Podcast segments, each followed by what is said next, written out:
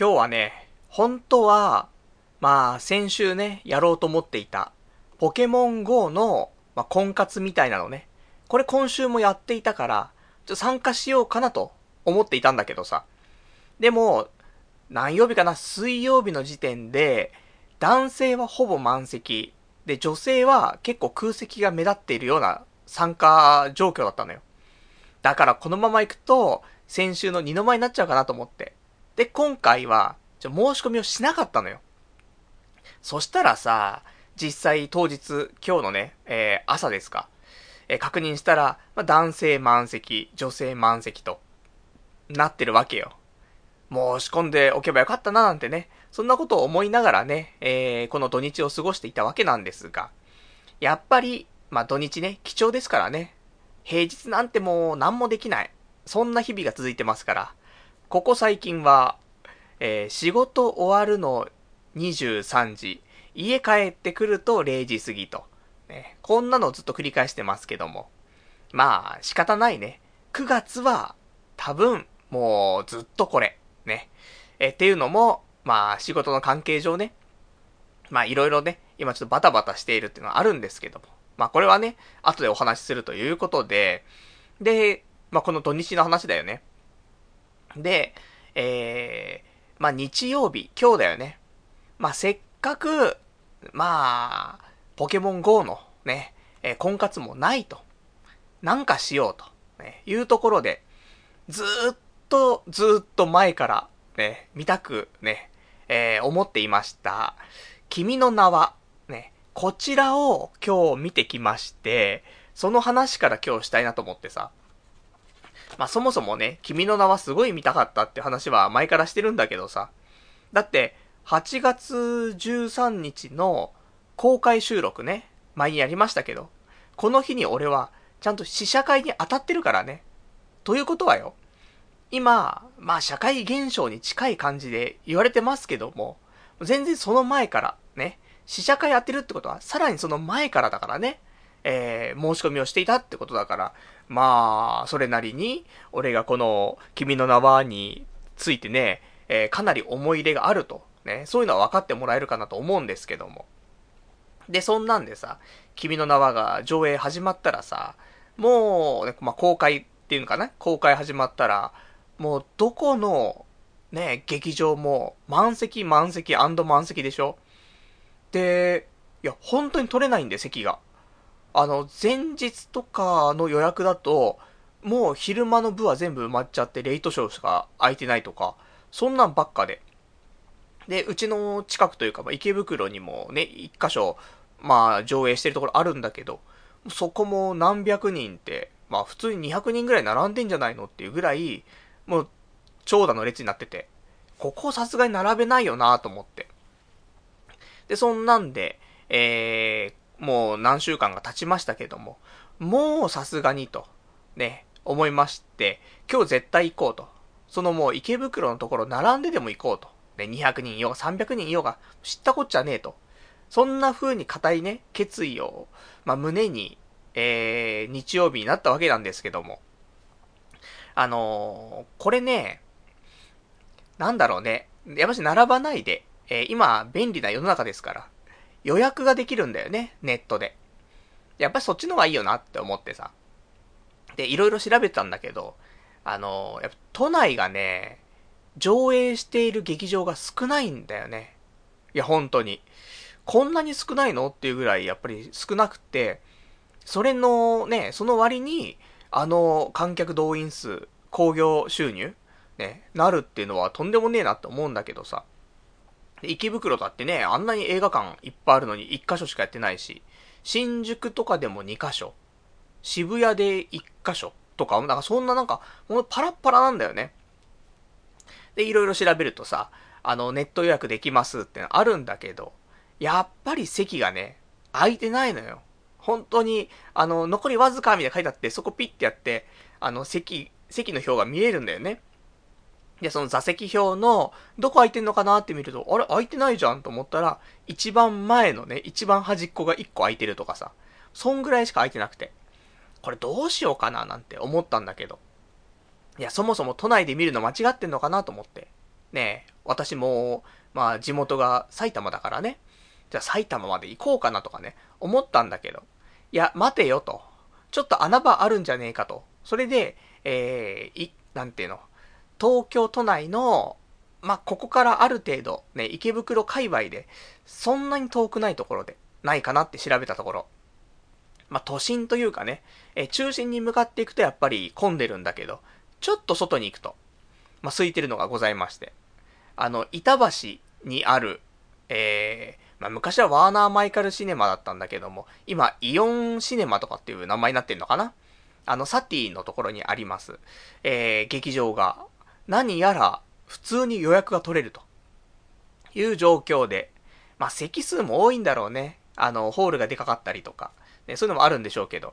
だから、そこで普通に予約取れてさ、結構希望の時間で取れて、しかも、ちょっと前の方っちゃ前、まあ、中央より2席ぐらい前の、もう本当にど真ん中みたいなところも取れて、ねえ、まあ、さすがに一番前の一番端っことかはきついからね、まあそういういい席が取れてよかったなと思ってさ。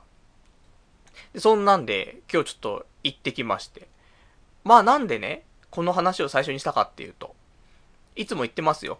ラジオっていうのは、一番最初にね、一番テンションの上がる話をしようよって。っていう、まあ、これがうまくいけば、まあ、1時間なり2時間なりね、ずっと喋れるよっていうね。そういうのが、まあ、私、ね、今までやってきて培ってきたものですよ。だから、一番テンションの上がることということで、君の名は、見ましたか？皆様。相当面白いぞ、ということで、えー、まあ、今日あったことを今日話すのはあんまりなんだけど、でも、そのぐらい面白かったんだよね。傑作だと思うのよ。ブルーレイ欲しいのよ。いや、本当に、あの、良くてさ、あのこの話どうする？ずっとする？いや、いいわ。一応これが本当に良かったって話がしたかったんで、まあじゃあこの後、ね、タイトルコールでもした後に、君の名はの話しましょうか？ね。これもう世間的に大ヒットしてるから、ここで喋ると。ね。それで、ちょっとね、えー、まあ、媚びを売って、で、なんか聴取率を上げようとか、そういうんじゃないんですよ。本当に良かったんだよね。あんま言わないよ、俺も。あの、大概の作品には俺文句言ってるんだから。ね。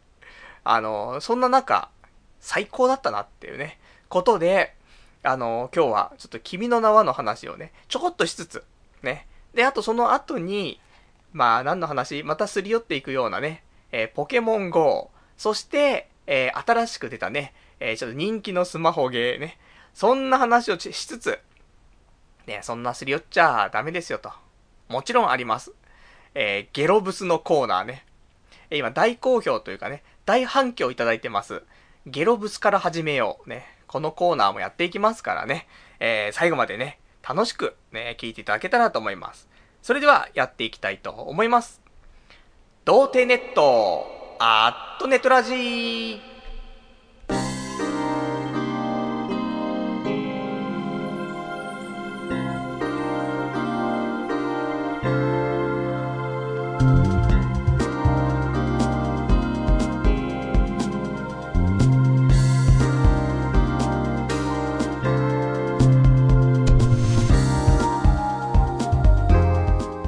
めまして、童貞ネットアットネットラジパーソナリティの丸内藤です。こんばんは。まあそんなわけで、君の名は、ね、最高だというお話がしたくて、ね。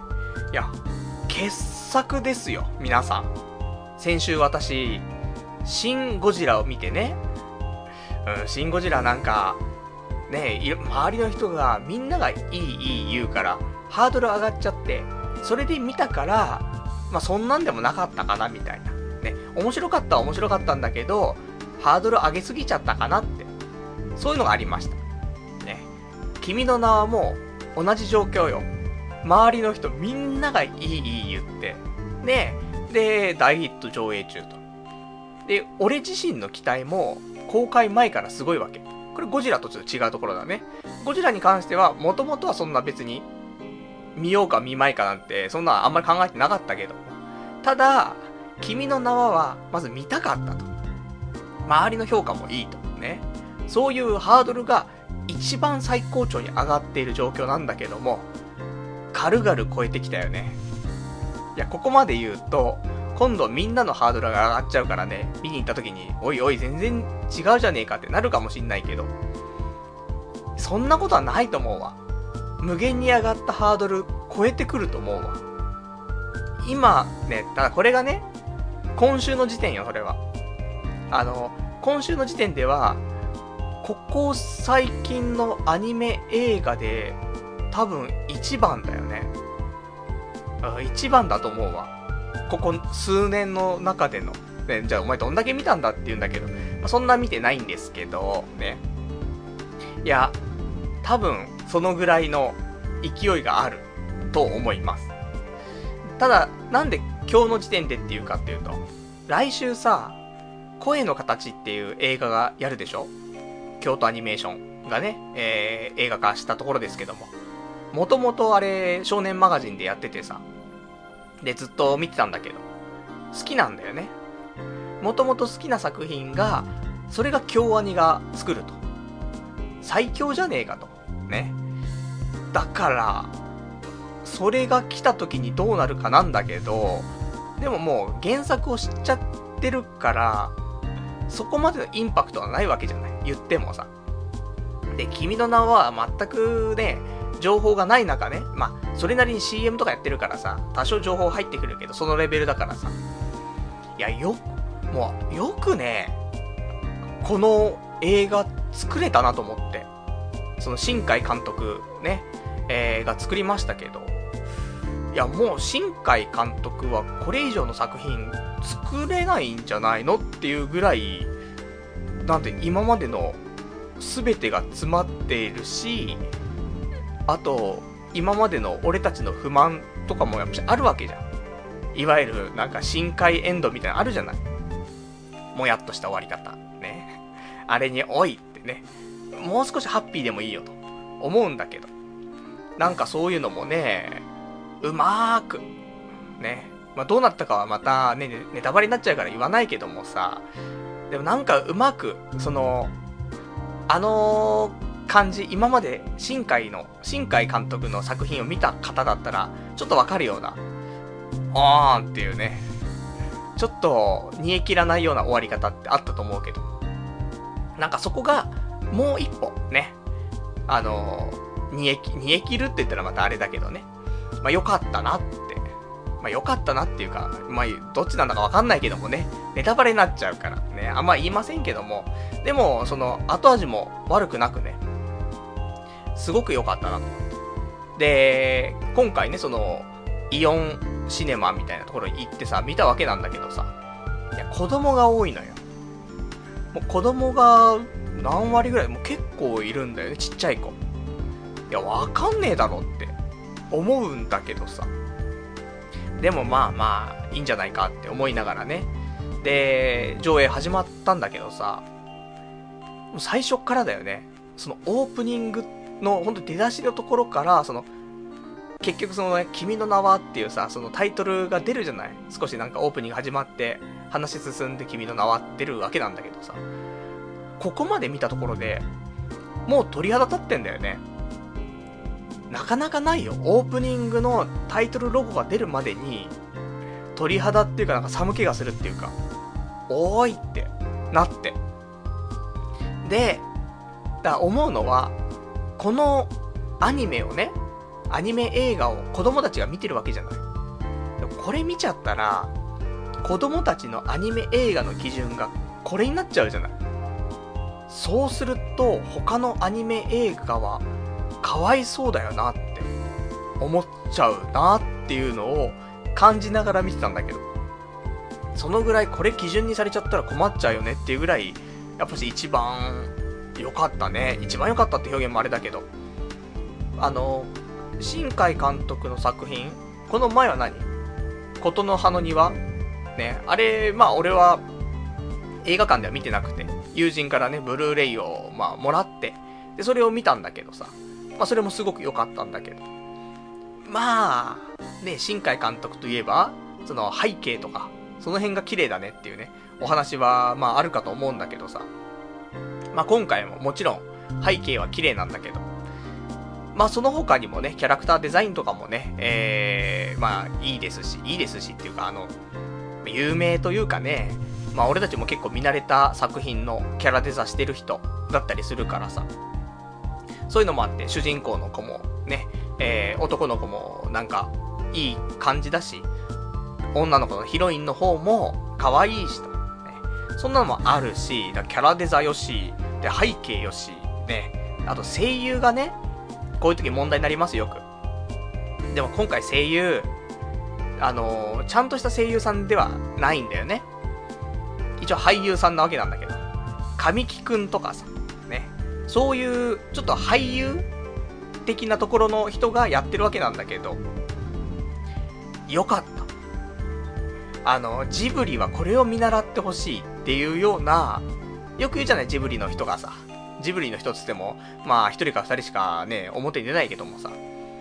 あえて、ね、声優は使いませんと。声優の声ってなんか声の出し方気持ち悪いじゃん、みたいな。いや、だからといってお前、庵野監督の声はもっと気持ち悪いでしょうよと。ね。そういうのはいいんですけどもね。えー、いや、そんな話が出るじゃない？その声優使わない理由とかさ。でもだったら、それなりのね、あのー、声優とは言わないけども、ちゃんと声がね、浮かない人っていうのを選んでほしいわけじゃない。こちらとしてはね。今回バッチリだよね。神木くん、うまい、うまいし、ね。まあ、なんか、みんな知ってるんだろうけど、なんか、最初のあらすじぐらいはね、CM 流れるからあれなんだけど、ちょっとオカマっぽい神木くんもうまいしってね、男っぽい神木くんもうまいしと。で、女の子、ね、ヒロインの女の子の声も、うまいよ。うまいっていうか、二人とも、その声優っていうレベルのうまさではないんだけど、その自然な感じがちゃんと出てて、なんだろ、その、違和感がゼロだよね。ジブリの俳優使った声優は、違和感出るじゃない。なんだこれって。ね。それがないんだよ。だからすごく、いい具合だったんだよね。だから、だ、これこそ、ジブリの言うことはわかるよ。その、声優を使うとっていうね。あの、まあ、ザ・アニメ声みたいなの入っちゃうと、また作品の色が変わっちゃうかなって思うけど、いや、こういうことだと思うよ。ね。ジブリは、ね、こういうチョイスをしてほしい。ね。そんなこと思いますけどもね。まあ、そんな、あの、まあ、ジブリの話をしたら、ね、えー、新海監督はね、ジブリ、ジブリですから、ある意味。ね、そういう意味ではちょっと怒られてしまう気がしますけども。で、他にも声優、あの、まあ、もちろんね、普通の声優さんも出てるのよ。あの、結城葵ちゃんとか、ね、出てますが、まあ、それはそれなんだけどね。えっ、ー、と、ちょっと、メインどころのキャラで、あの、なんか先輩がいるんだよね、女の先輩が。この人の声、すごく良かったんだよ。そのアニメっぽいんじゃなくてね。なんか、雰囲気があってね、いいんだなと。そしたらこれ、長澤まさみなんだよね。長澤まさみやるじゃんと思って。また株上がっちゃったね。うん。長澤まさみとか、上戸彩とか、ね、声優うまいよね。いや、相当うまいと思うよ。パッと聞いてもよくわかんないもんね。あの、なんか下手くそだなとか思わないで、あ、なんか、いいじゃないって。ね、声優さんじゃないかもしんないけど、お、いいじゃないって思うもん。そんなんで。いや、長澤まさみだったとは、ね、恐れ入りましたと。いうところで、だから声優さんもいいと。ねえ、じゃあどこ文句つけんのって。いや、ありますよ。言ったら、文句つけるところは。ただ、そこ文句つけることもできるけど、つけなくてもいいんじゃないって思ったりはするんだよね。なんかいわゆる、俺たちの常識から言うと、そこなんか疑ってかかるべきじゃないって思うところはあるけど、ただ、一高校生の思考として、この境遇に立った時に、そこを疑うほど頭回ると。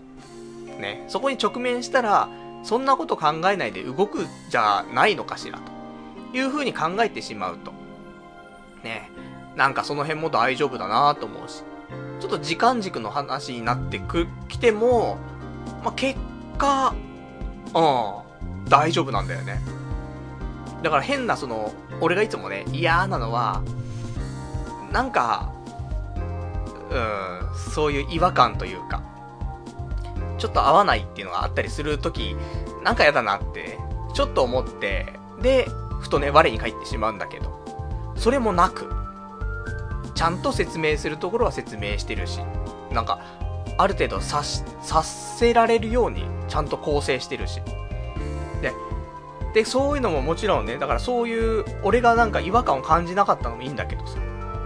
いや、他にもいいところは、ね、もう声優もいい、背景もいい、ね、キャラデザもいいと。さらに、音楽もいいよね。俺もあんまりそんなね、若者の曲まあ、聞くの聞かないのって言ったら、アニメの主題歌を歌ったね、そういうバンドの曲とかだったら聞くけども、まあ、そこまでね、聞かないわけですよ。で、今回、ラッドウィンプス、合ってるのか読み方ね。多分合ってると思いますけどもね。えちょこちょこ目にしますよ。若者の間で人気というのを、えー、数年前にね、えー、見たことがあったし、で、そういうので、あの、あ、なるほどねって思ったんだけど、今回、ラッドウィンプスが、えー、主題歌とか、なんかそういうテーマ曲とか、なんかいろんな曲を歌ってたりとかしてるんだけど、なんか、これ劇中の曲？その、歌とかじゃなくて、BGM というか、そういうのも作ってたりする？ちょっとよくわかんないんだけどさ。まあ、ま、もちろん曲はね、あのー、歌ついてるやつに関しては全部ラッドインプスなんだけど、よくて、CM で流れてる曲とかあるでしょ？あの曲、めちゃめちゃ今回の作品に合ってるよね、と思って。えー、私、映画見た帰り、iTunes ストアの方で、ね、その1曲だけ買ってしまいましたね。よかった。ね、俺もなかなか納得しないとお金使いませんけどもね、買ってしまいましたね。いや、本当に、よかったんだよなと思って。ね、大絶賛だなと思って。どんだけ絶賛するかっていうと、今俺のパソコンのデスクトップが君の名はに変更されましたからね。つい先ほどまではね、童貞ネットのロゴのね、背景だったんですけど、もう今からは君の名はってね、そのぐらい盛り上がってます。ただ来週は、声の形になってる可能性も大ですというね、ところはありますけども。なんか最近ね、もう映画、映画、そんなばっかだからね、シン・ゴジラ、君の名は、そして、ね、その声の形もあるし、なんか他にもね、いくつか映画なんか来ますよ。だからちょっとね、アニメ映画祭りになってますけどもね。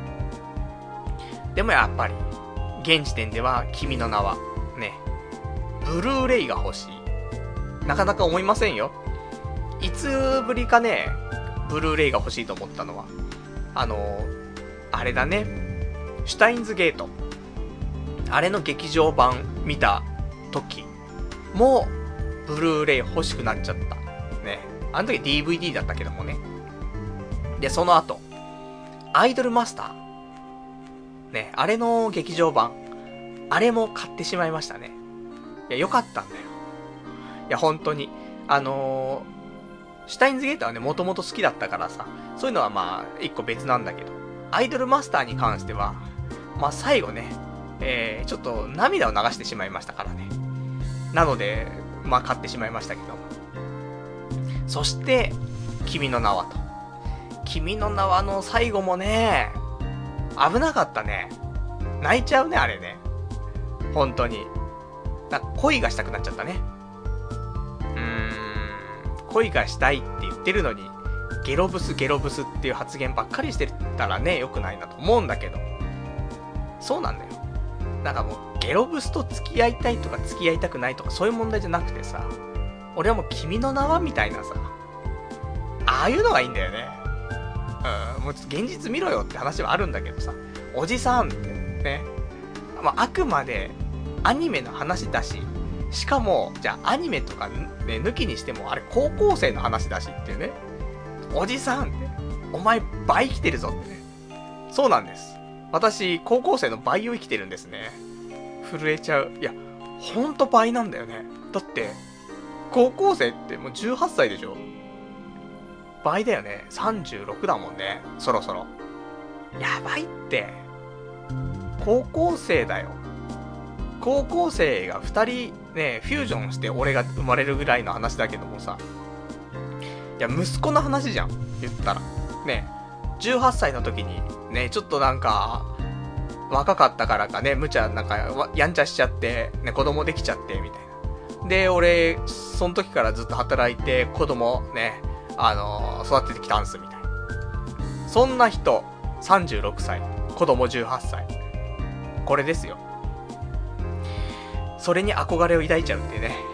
そんなんありますけどもね。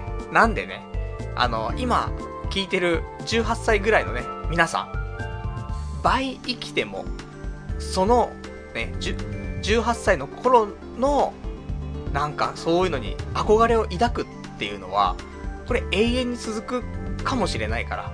まあ若いうちのがまだそっちに近いからね。まだまだそっちに戻れるかなと思うんでね。だって今ね、あの、36歳のおじさんが、18歳のなんか女の子とね、こんななんかドラマチックな出会いをしてさ、それで恋愛になんか発展していくとかさ、やばいやつじゃない？ただの。ね。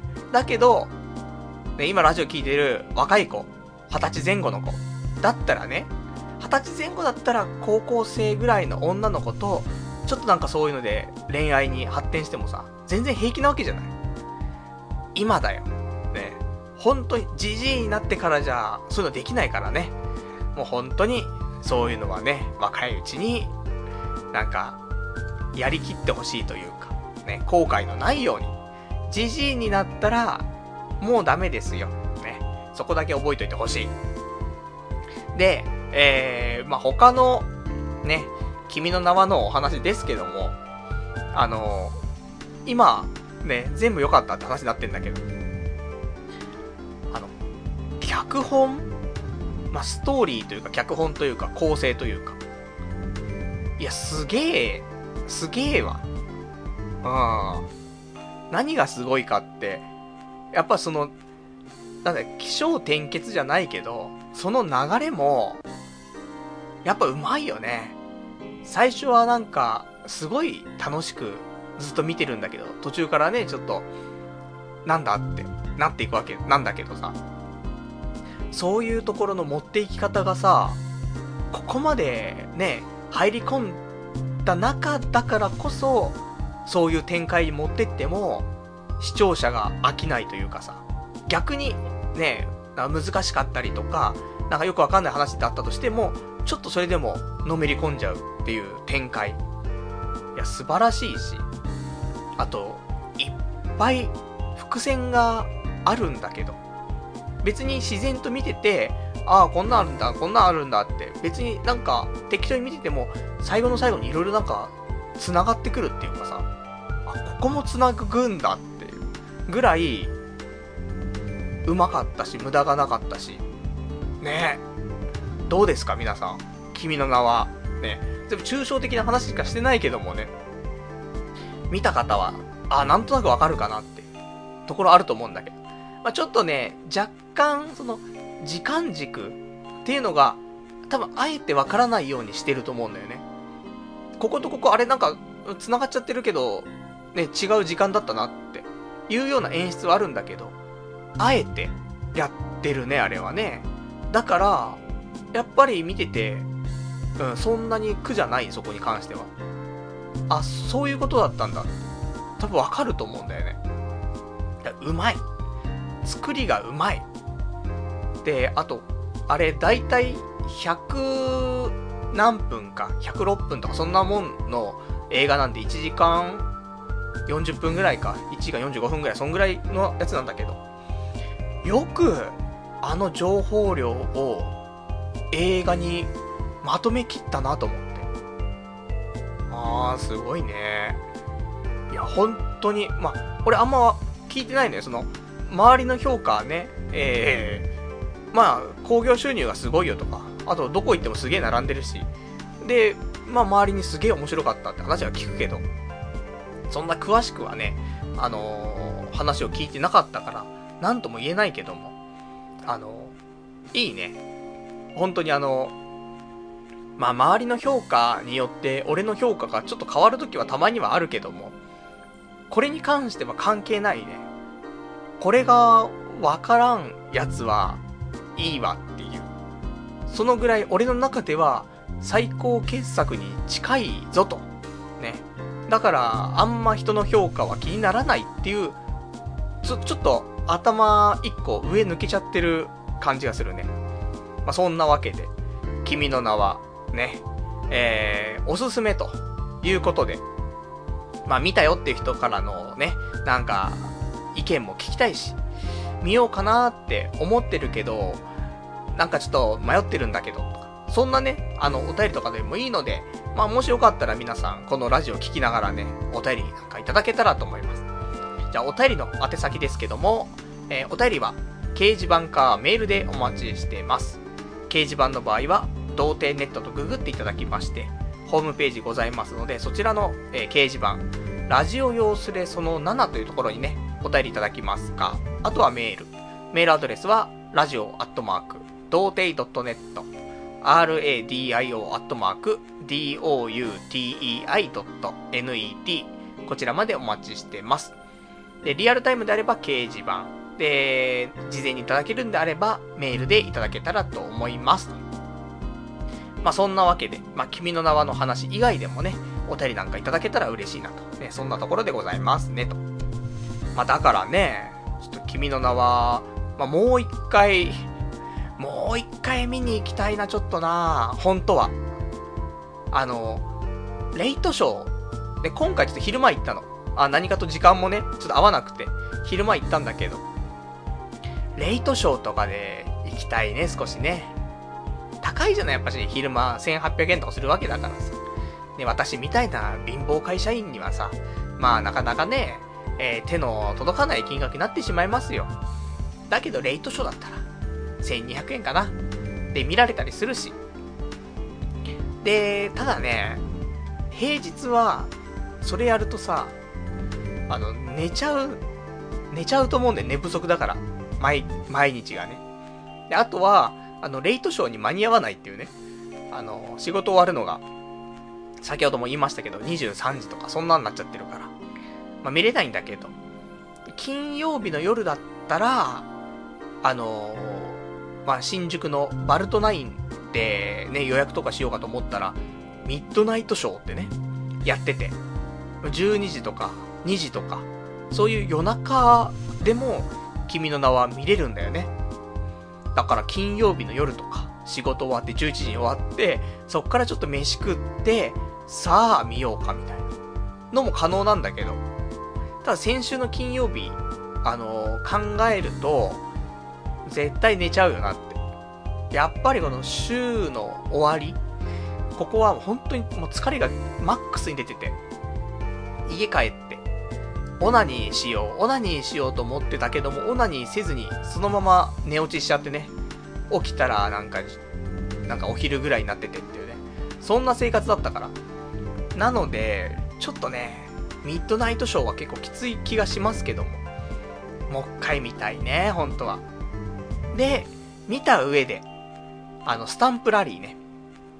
やってんのよ、スタンプラリー。君の名はの、なんかその、新海監督って、なんか、なんか上京してきた時かな上京してきた時が新宿だったのかなだからやっぱり新宿っていうのは都会っていうようなイメージがやっぱし未だにあって、だからあの監督が書く、その、都会だったりとか、東京とかっていうのは、新宿が中心なんだよね。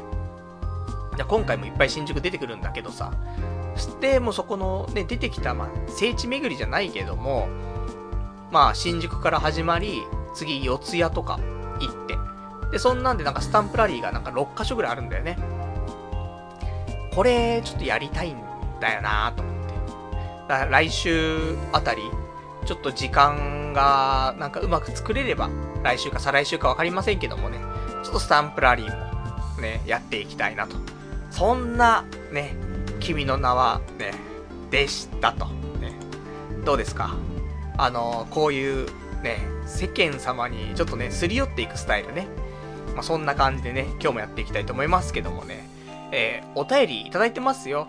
ラジオネーム山猫舞台さん。せっかくゲロブスと付き合う決意、え、決心ができたのに、君の名はを見て、また綺麗な恋愛に憧れを持つパルさんに彼女はできるのであろうか。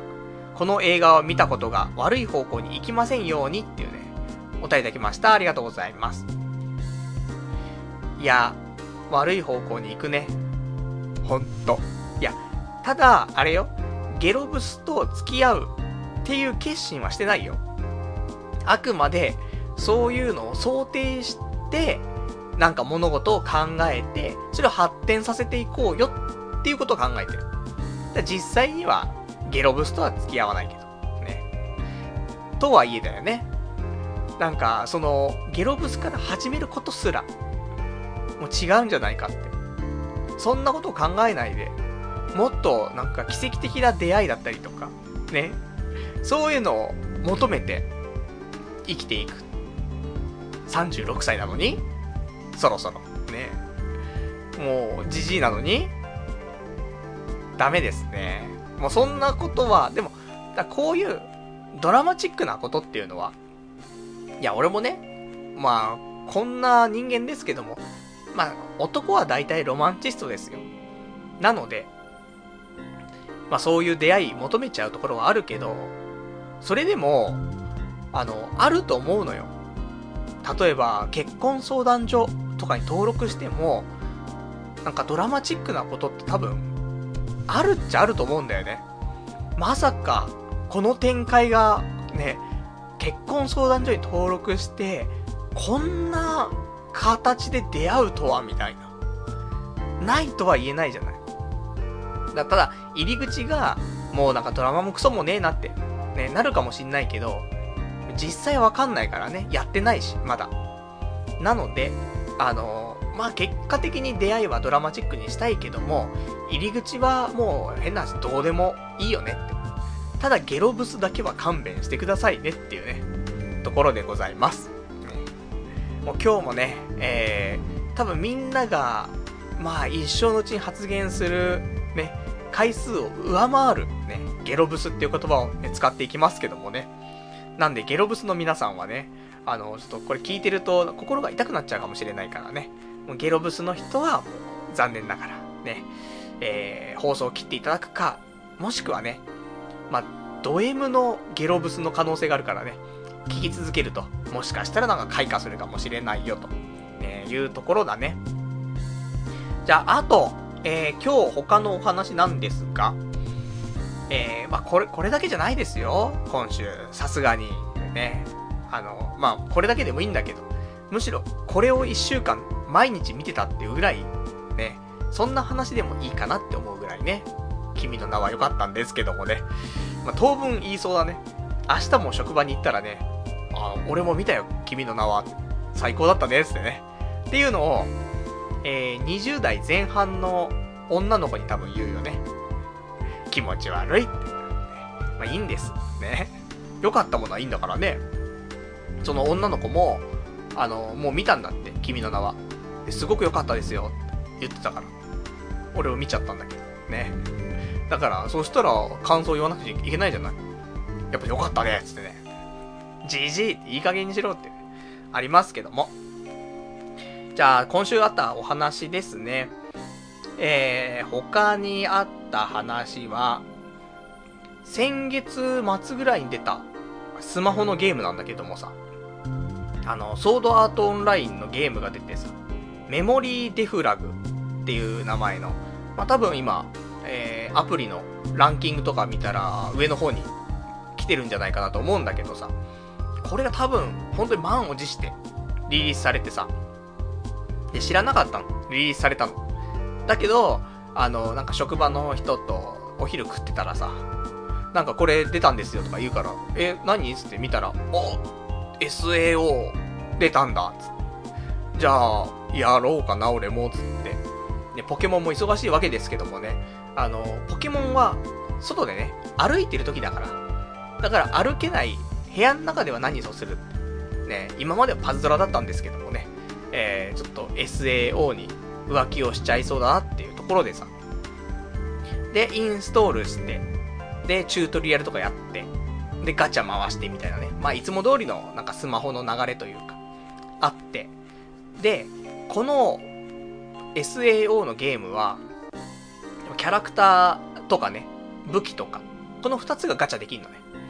で、まずは、最初にキャラクターを1キャラガチャでゲットして、その後もう1回ぐらいチュートリアルやると、すぐにもう1キャラガチャできるだから、えー、リセットマラソン。まあ、いわゆるリセマラだよね。いいキャラ出るまで頑張り続けると。ね。いいキャラ出なかったら、えー、アプリをインス、アンインストールしてまたインストールし直すっていう作業ね。これの繰り返しを、まあ続けるわけですよ。で、何度かやったんだけど。で、このゲームの、えー、最高ランクは一応星が4つっていうのが一番いいランクなんだけど。なかなかね、その最初の、その2回のガチャで、キャラクターで星4が出なくてさ。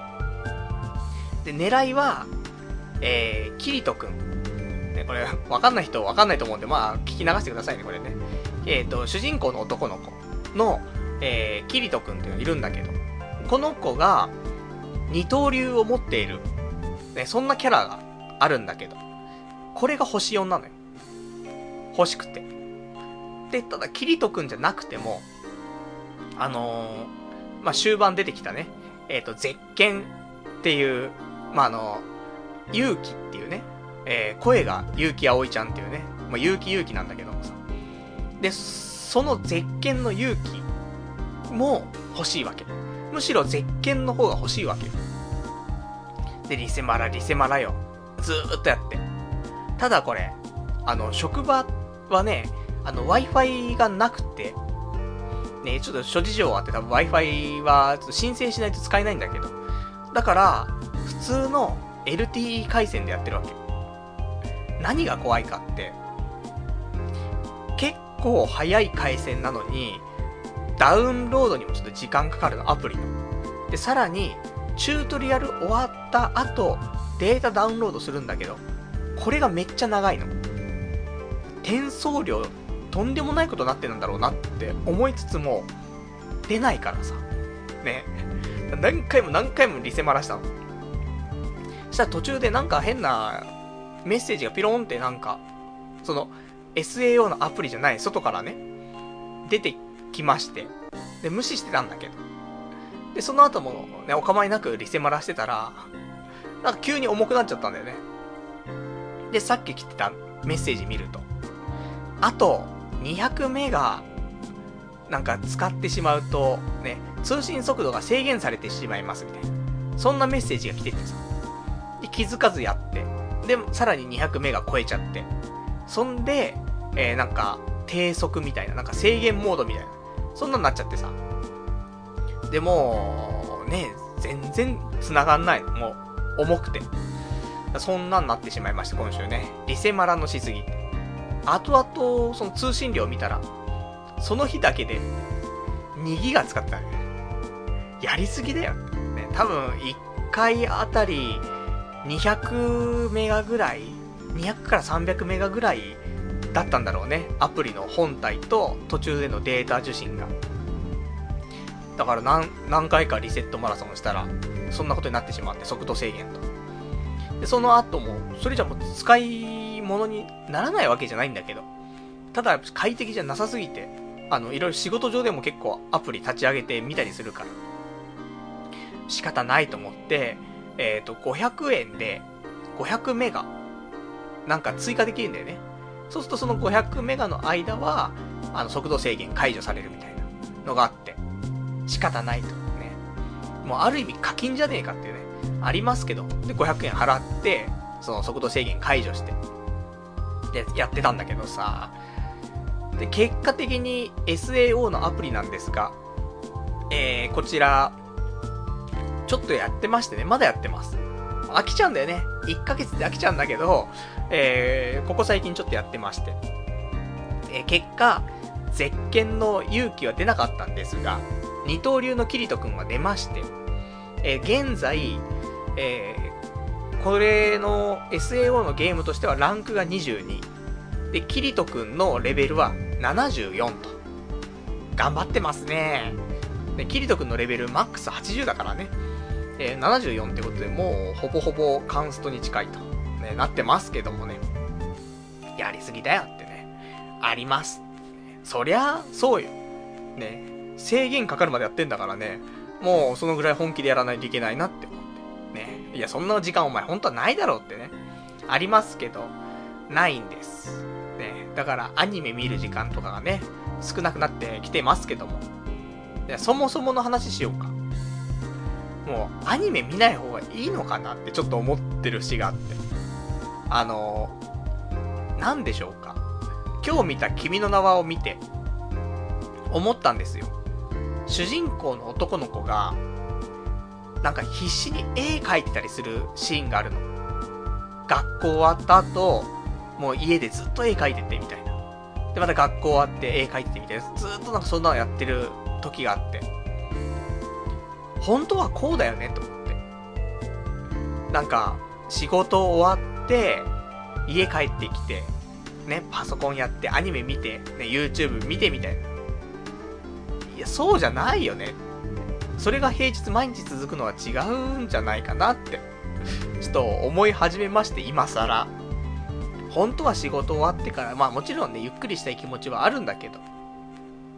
でも、まだそういうのが確立してないっていう人間はさ、そこはぐっとこらえて、なんかやるべきことというか、夢に向かってというか、アニメなんて見てないで、ね、アニメなんてって表現もあれなんだけどさ、これだけ見てる人間が言えないんだけど、アニメとか、ゲームとか、ね、全部俺じゃねえかってね。完全アニメ。ね。週にや、なんだかんだ20作品ぐらい見てるんだよね。で、パズドラ、ソードアートオンライン、でポケモンと。ね。ひどいところですけども。これを全てやめて、もっと夢に近づくことを夢中でやりなさいと。お父さんはそう言いたい。ね。娘がいたら、息子がいたらね。でも、うるせえよってなるわけじゃん。アニメも見てんだよって。ゲームもやりてんだよってなるじゃない、やっぱり。まあ仕方ないんだけどさ。ね。でも、なんか親になったら言っちゃいそうで怖いね。ねえだって、親にな、なれるかどうかわかんないけどもさ。なったとして、いや、どの口が言うのよって。30も後半までお前アニメとゲーム付けじゃねえかっていうね。そんな話だからね。まあそんなんでね。あの、なんかもっと没頭するべきことを没頭しないと、うーん、ちょっといけないなって。ふとそんなことも思う。ね。さっきのね、あの、私、今日大絶賛ずっとしてますけど、君の名は、そういうちょっと人生を考え直すっていうね、一面もあるのかなって。まあ、思う人は思うよねっていうのもありますんで、おすすめですと。ね。そんなお話ですね。まあそんなね、まあスマホのゲームもね、ほどほどにと。じゃあね、えー、お便りちょっといただいてますから、読んでいきましょうか。えー、ラジオネーム羊ガエル水族館さん。まさかのドラマチック連呼っていうね、お便りいただきました。ありがとうございます。いや、ドラマチックな出会いしたいでしょこれは、あれよその若い頃だから、なんかドラマチックだとかね、ロマンチックだとか言ってるけども、年取ったらもうそろそろね、なんか、もう分かろうよと。なるかもしんないけど。でも、心の中ではどうだい？ドラマチックな出会いしたいでしょそれは多分、死ぬまでだと思うよ、俺は。やっぱり、こうやって、今までね、映画とか、アニメもあるし、漫画もあるし、小説もあるけど、いろんな作品見たり聞いたりとかして、で、やっぱり、ドラマチックなんだよね。どれも。だからやっぱし憧れるよ。そりゃそうなんだよ。そういう追体験してきてるんだもん。でも、あの、自分の人生にも、もしじゃあ、じゃあ、例えばよ、俺の、えー、昔その付き合った彼女がいますよ。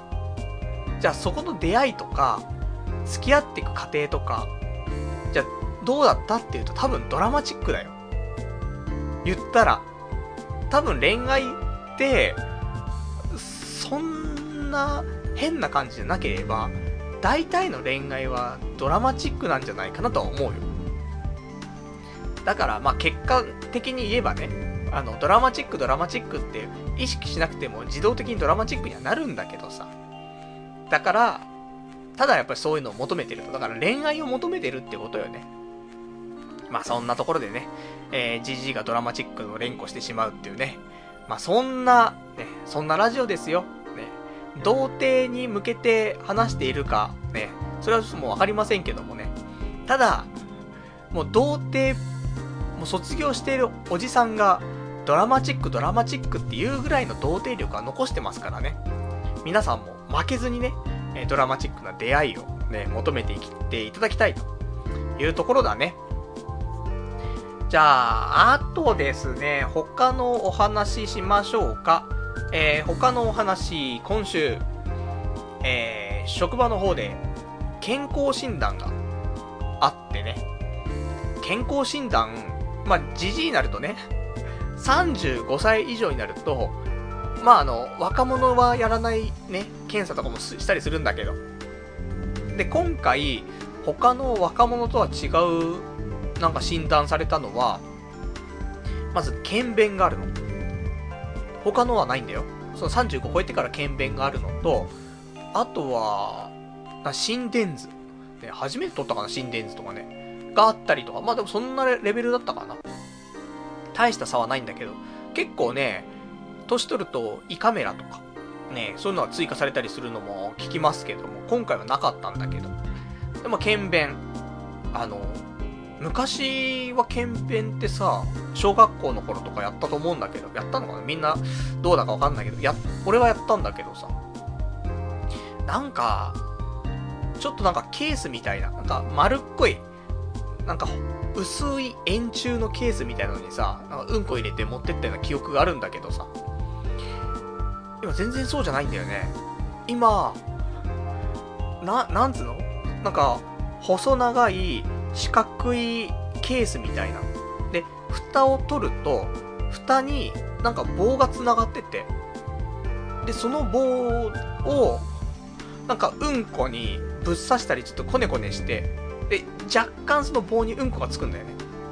で、べっとりつけちゃうと良くないんだけど、若干ついてる感じで、またその元のケースに戻すと、それで保管されるみたいな。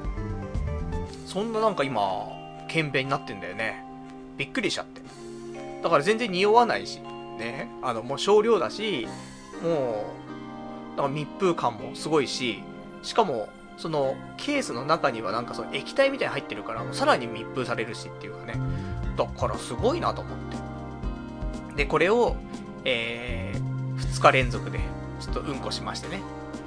うんこってさ、しようと思ってするもんじゃないじゃん。出るから出すわけであってさ、なんかもう、あんまりそういうタイミングじゃないけど、いや、もうあと2日間しかなくて、2回日にちを変えてうんこ取らなくちゃってなっててさ、やべえなと思って。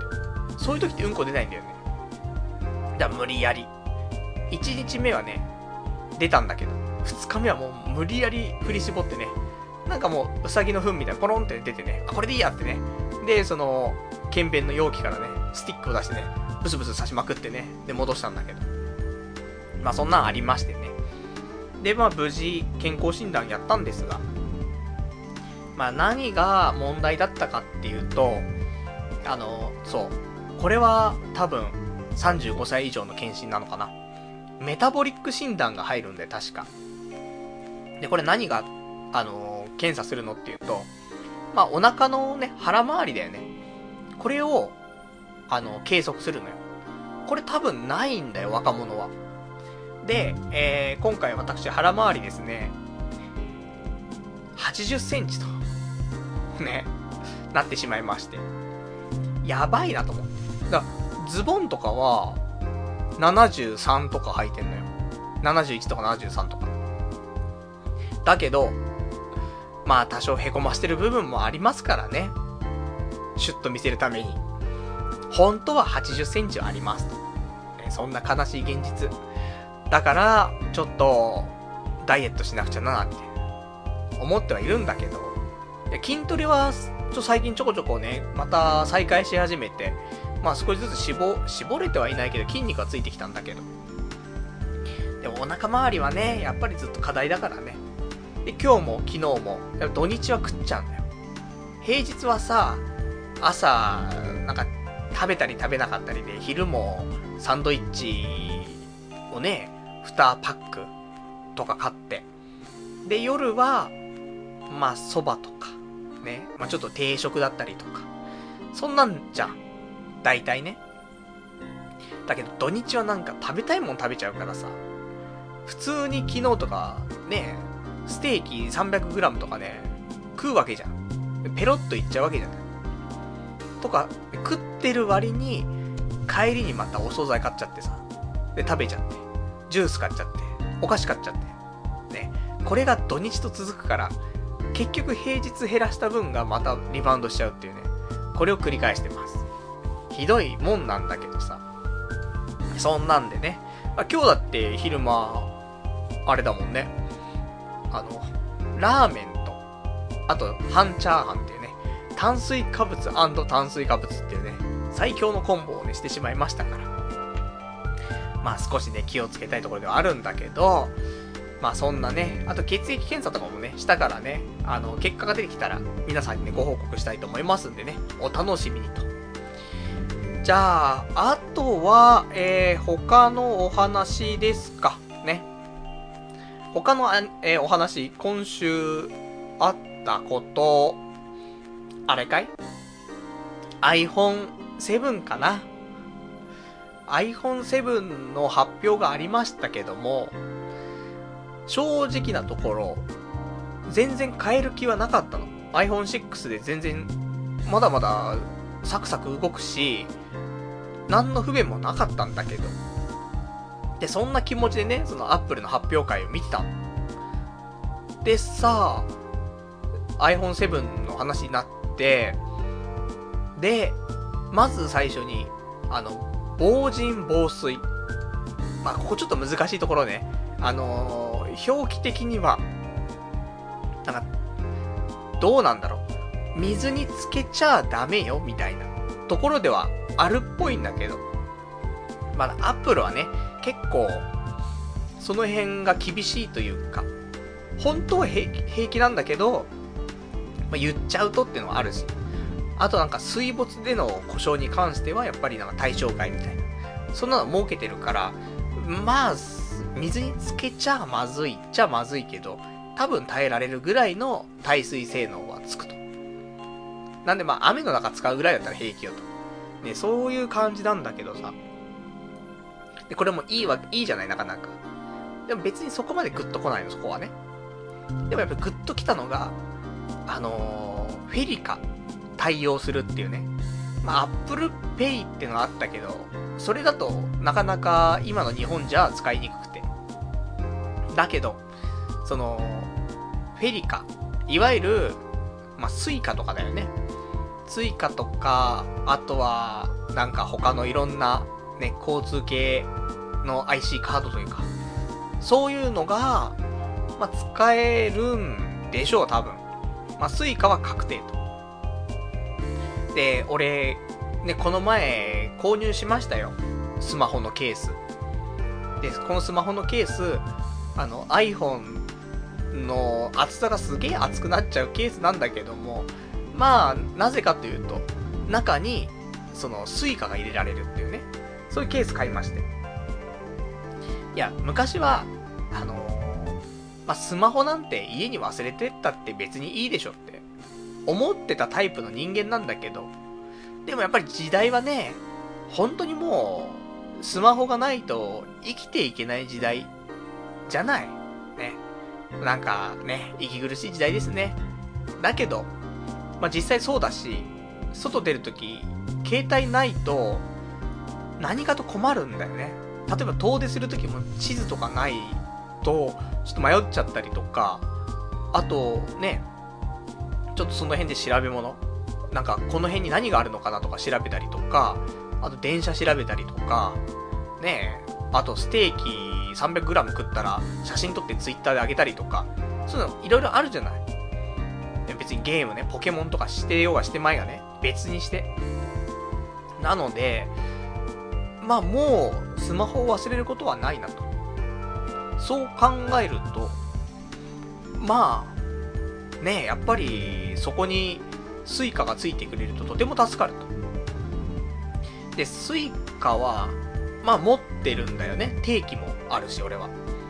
で、その交通系機関周りの支払いは基本的にスイカでしてるわけ。まあその方がね、あのなんかスイカでポイントとかね、あの、バッグがあって、それをなんか、その駅中のね、ビルで使える、なんか商品券とかに変えると結構ね、えー、還元率も良かったりとかしてさ。いや、そんなんだから。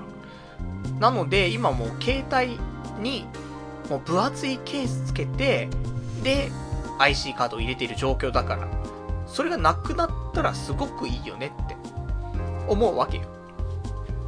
で、えー、ちょっと引かれてしまっていると。ね。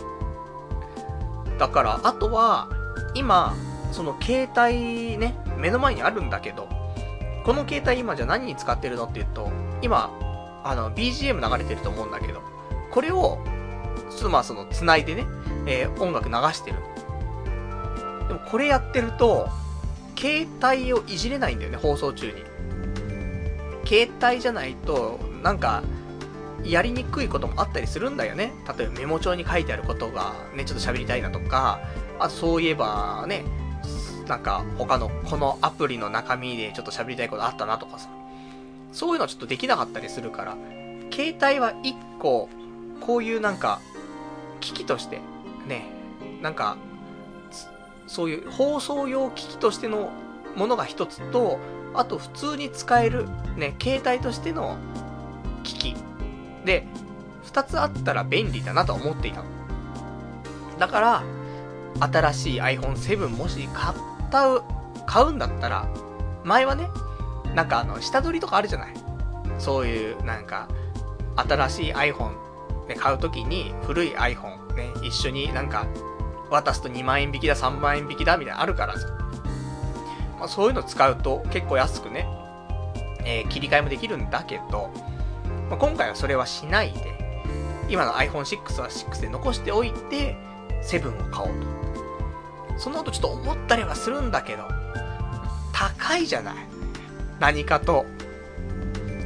私、お金ね、まあ、ギャンブルには使えるんだけど、それ以外は使えないんだよ、怖くて。ね、逆でしょってね、ギャンブルの方が怖いでしょって話なんだけど。なので、まだ予約もしてないんだけどさ、でも9月に切り替えられれば、多分、あ、でも関係ねえのか。1年、2年契約とかもあんま関係ないね。あの、キャリア変えないんだったらね。今ソフトバンクなんですけどもね。まあそこからキャリアを変えようかなとも思ったりはするんだけど、あんま変わんないんだよね。昔ほど。なんかキャリア変えてもお得感はないし、であれば、今まで使っているものを継続するっていうね。まあ、ただ前にね、私2年前ですか？これね、乗り換えたの。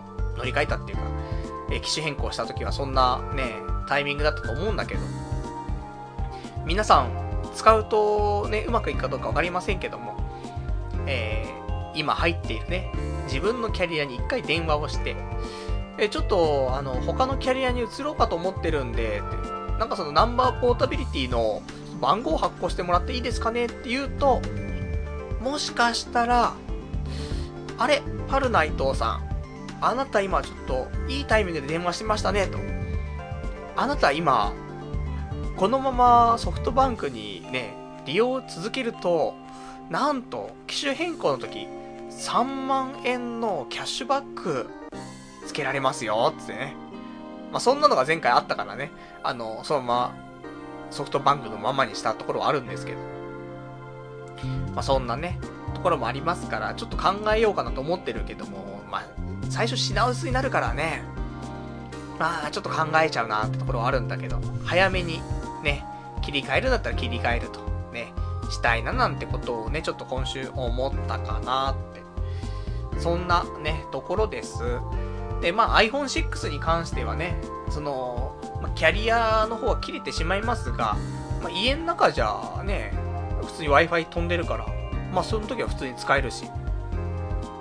まあでも何に使うんだっつっても、カメラとか、その録音とか、あとこういう音楽流したりとか、そういうのに使うぐらいであればあってもなくてもな気はするけど、でもこないだね、ちょっと一回あったのよ。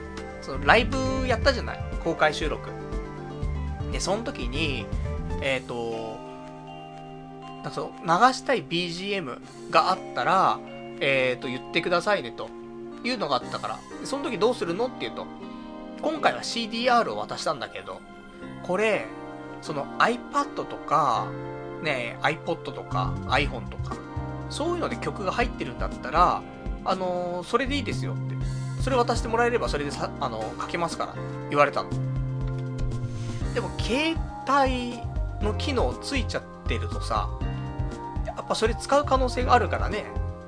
だからちょっとそれは渡せなくて。だからちょっと、ねそういうの使えたら結構便利だなとかって思って、えー、まあちょっともう、1台ね、まあ通信用と、普通のなんかそういう作業用で分けたいなっていうね、ことを考えましたってお話ね。じゃあ、あと、他のお便りいただいてます。ちょっと読んでいきましょうか。えー、ラジオネーム、えー、ラジオネーム小山さん。パルさんこんばんは。今日も生放送楽しみ、楽しませてもらいます。iPhone7 発表されましたが、機種変更しますか？自分は iPhone7 プラスで iPhone デビューしたいと思います。童貞ネット聞くには、Android より iPhone の方が向いている感じがしますねっていうね、お便りいただきました。ありがとうございます。iPhone7 デビューとね、Android から iPhone に切り替えるっていうお話ですが、iPhone7 プラス、ね、悩むところなのよ。7と7プラスの違いはカメラかなっていうところなんだけど、いや、もちろん、プラスの方がいいんだよ、性能は。ただ、でかいんだよね。で、これも、あの、俺使ってないからわかんないんだよね。いや、結局ね、あの、今回、俺も iPhone6 にした時に、4から、ね、4S から、ん？じゃ iPhone4 だね。iPhone4 から6に変えたんだけど、すげえでかくなったんだよね。その5っていうの1段階抜かしちゃってるから、めちゃめちゃでかくなっちゃって。で、ちょっと使いにくいなと思ったの。でもまあ2年経ってしまうと、iPhone4 とかの画面ちっちゃすぎるし、5でもやっぱちょっとちっちゃいなって感じじゃん。6が今一番しっくりきてはいるんだけど。だから、大きいものを使ってると、多分慣れるとは思うんだよね。だから多分、プラスの方がいいんだろうけど、まあ、片手での操作がちょっと難しいかなって思うので、日常どうやって使ってるかっていうのにもよると思うので、まあそこはちょっとあの、iPhone からね、Android から iPhone に変えるっていうところで、まあ、機能としてはね、多分いいと思いますよ。iPhone。まあ、カスタマイズしたいよっていう人にとっては Android の方がいいと思うけど、まあ普通にね、スマホを使うっていうことであれば、多分 iPhone の方がいいと思うのよ。だけど、あとはそういう操作性とか、いうのに関してはね、ちょっと大きすぎると片手じゃ使えないとか、ね、あと、ま、電話するときちょっと不格好だとか、あったりするけど、でも、いいんだよね。あの大きさがもうあったら、iPad まではいらないんで、多分。日常使うにあたって。で、iPhone ぐらいだとでも iPad の代わりにはならないんだよね。だから、プラスなんだよねって。いいとこ取りっちゃいいとこ取りなんだよね。だか難しいんだよね。俺の場合は、あの、本当にもう、手がちっちゃいっていうのと片手で操作できないっていうのだけで、ちょっとあの、断念してますが、そこ全然問題ないってことであれば、いいね、プラスの方がね。まあ、ちょっと、使ってみて、で、感想を聞かせていただけたら嬉しいなと。多分、なんかその、使ってる Android にもよるけども、いいと思うよ、iPhone。ぬるぬるだと思うよ。その、性能的には、Android の方が全然性能良かったりするじゃない。でも、ちゃんとその最適化されてるかっていうと、また話は別でさ、iPhone の方が、やっぱりその、それに合わせて全部ね、作ってるから、iPhone の方が、あの、操作感としてはヌルヌルな感じすると思うよ。それが、あの、続くは2年ぐらいは。まあ、そんな、ね、なんか、パソコンもそうじゃん。あの、Windows とか買ってさ、使っててもさ、最初なんかすげえサクサク動くなとか思うけど、何年か使ってるとさ、やっぱし重くなってくるじゃない。そういうのと一緒なんだけど、iPhone はやっぱそれを感じないんだよね、あんまり。なので、特に7とかになったら、あの、さらに安定してると思うので、まあ、楽しみですね。ぜひその時は、あの、パズドラやって、ね、えー、ポケモンやって、で、ソードアートオンラインのゲームでね、えー、いっぱいリセマラして、ね、通信制限かかっていただけたらと思います。じゃあ他のお便りも読んでいきましょうか。えー、ラジオネーム、えー、どれにしようかしらね。まあ、いっぱいあるけども、一つ、ラジオネーム羊がいる水族館さん。アニメはもうほどほどにするって、アニメのポッドキャストどうすんだよ、パルさんってね、お答えいただきました。ありがとうございます。どうしようか。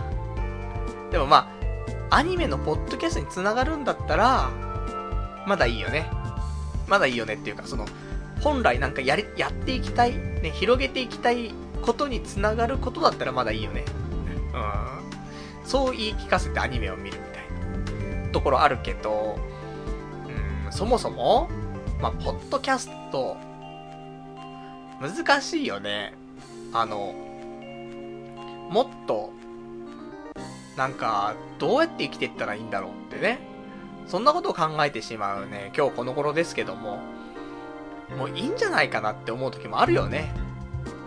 もう、ポッドキャストもせずに、ね、せずにとか言ってもするんだけどさ、一つのね、選択肢として、ポッドキャストもせずに、で、日常はアニメを見て、で、なんか定時で上がれるような仕事に切り替えて、で、ちょっ、ちょいゲロブスな嫁をもらって、みたいな。で、お小遣いはすごく少なくて、みたいな。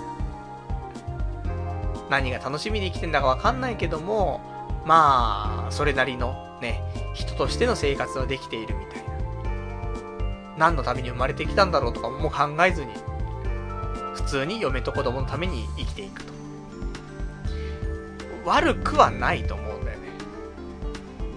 ただ、俺もドラマチックをね、恋愛だけじゃないですよ。人生、ドラマチックに行きたいじゃないって思っちゃうからね。なんかやっぱり、なんかしなくちゃ、なんかしなくちゃっていうのなんか永久に追われてく気はするんだけどね。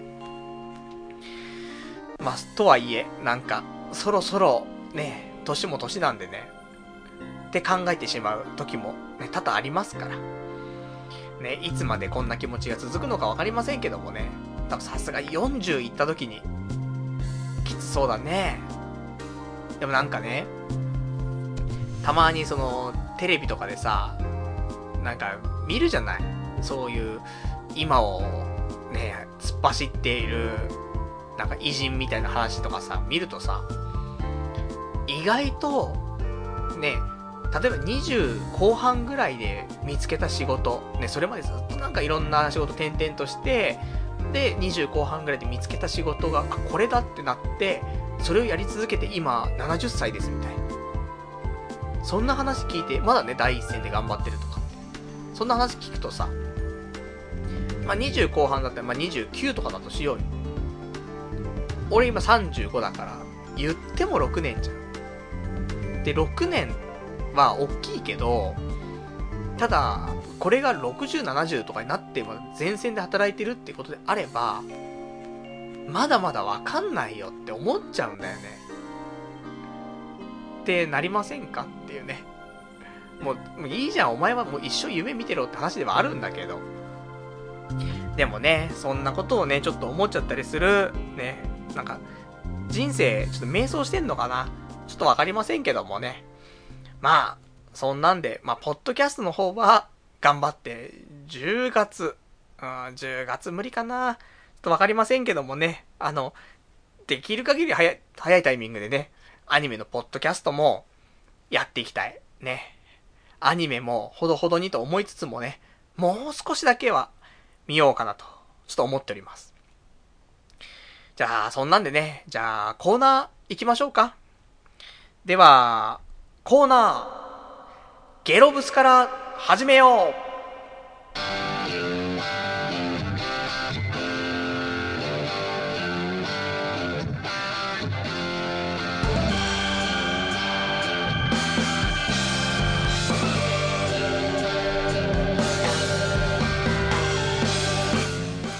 うそんなわけでね、えー、新コーナー、ゲロブツから始めようね。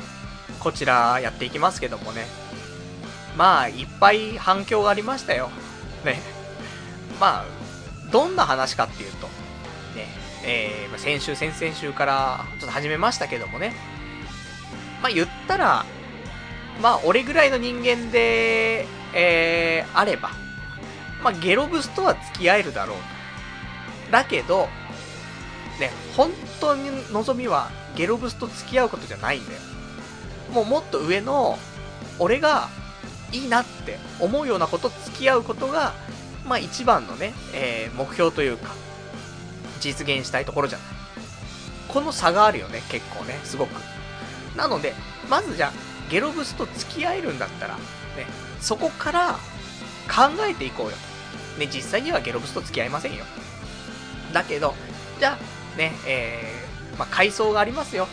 えー、A の1、A の2、A の3と。ね、これ上位クラス。ね、1軍ですよ。で、2軍が B の1、B の2、B の3。で、2軍。で、3軍、C の1、C の2、C の3。で、あの、最下層ね、D の1、D の2、D の3と。まあ、現状ね、人それぞれかと思いますけど、多分、え、このうぬぼれ感が気持ち悪いですけど、俺は D の1はいけるはずなのよ。ね、D で D ね。D の1はいけるはずなのよ。C の、C の3。じゃあこれいけるの？って言うと、もうここになってくるともう自信が全く持てないんだよね。なので、えー、まずは、まあ、こういうプランだったらなんとか、ね、えー、ここレベルの女の子とは付き合えるんじゃないかっていうプランまで出していって、このプランじゃそこまでしかいけないから、じゃあ次、ね、今だと D の1まではいけるけど、C の3に行くためにはどうしたらいいんだっていうことを積み上げていって、ね、実践はしないよ。すべて机上の空論。それがね、俺らしいっちゃ俺らしいんだけど。で、そこでなんとか、できればよ、A の3まで持っていきたいが、難しそうなので、うん、B の1。まあ、正直難しいと思う。B の2。B の2まではなんとか頑張りたいんだよ。B の2って、すごくいいよね、ポジション。あの、いや、もちろん多分、パッと見は、普通よりちょっと可愛いかもしれないよね。だから、すげえね、A、A いっちゃうと芸能人みたいになっちゃうから。ね。B で、ね。それも十分、なんかもう、ハードル高いぞってなるんだけど。B のいいところは、A はなんか、ちょっと容姿になんか寄せちゃってるなっていうイメージがあるんだけど、そうじゃなくて、B になると、容姿はそこそこな代わりに、他のところがちょっといいみたいな。そんなイメージがあります。ね、またなんかお前求めてるなってありますけどもね。まあ、そんなね、ところで、まずゲロブスから始めていこうよと。ね。で、机上の空論、机上の空論、ね。で、その後、なんとか希望のね、ランクのことを付き合うために、ね、実践していきましょうと。そういうコーナーでございます。なんですが、やはりこういうね、えー、まあ、いい年こいって何言ってんだと。現実見ろよっていうことをね、えー、言っていると、まあ、反響があります。ね、いい方にも悪い方にも。まあ、悪い方にが8割なんですけどもね。いや、9割かね。なので、えー、ちょっとお便りをね、いくつかいただいてますからね、読んでいきたいと思います。えー、ラジオネーム689番さん。デモデモだって動かないパルさん。横にガッキーがいても声かけられない。ああ、もったいない。ね。お答えいただきました。ありがとうございます。そう。隣にガッキーがいても、もじもじしちゃう。ね。じじいなのに。よくないんだよね。そう、隣にガッキーいて、ワンチャンあるかもしんないんだよ。その日、すげえ落ち込むことがあって、もう今日ちょっと誰かに優しくされたら、ほんとなんかコロッといっちゃいそうな時って人間あるじゃない俺も多々あるんだけどもね。もう、もうがっつり落ち込んじゃってて。で、こんな時、ゲロブスに優しくされたら、ね、このね、ゲロブスに厳しい俺でも、コロッといっちゃう。そんな気持ちの日はあるよ。で、ガッキーがそういうタイミングかもしれないのに、ガッキーいたら、ね、何にも喋れないからね。良くない。なので、なんかチャンスがあって、ね、それこそなんか、いいなって思う子がいた、いたらね、うん、その時は、なんか声かけられるように、ね、ちょっと準備しとかないといけないね。なんかマニュアルを作るべきだね。そんな自然と話せよって話もあるんだけど、とっさに何も出てこないと考えたら、なんか、初対面の女の子がいた時に、なんか3つぐらいの話題、なんかある程度話が広がるようなのを用意しとかないとダメかもね。なんか、差し支えないやつね。そういうの、必要だね。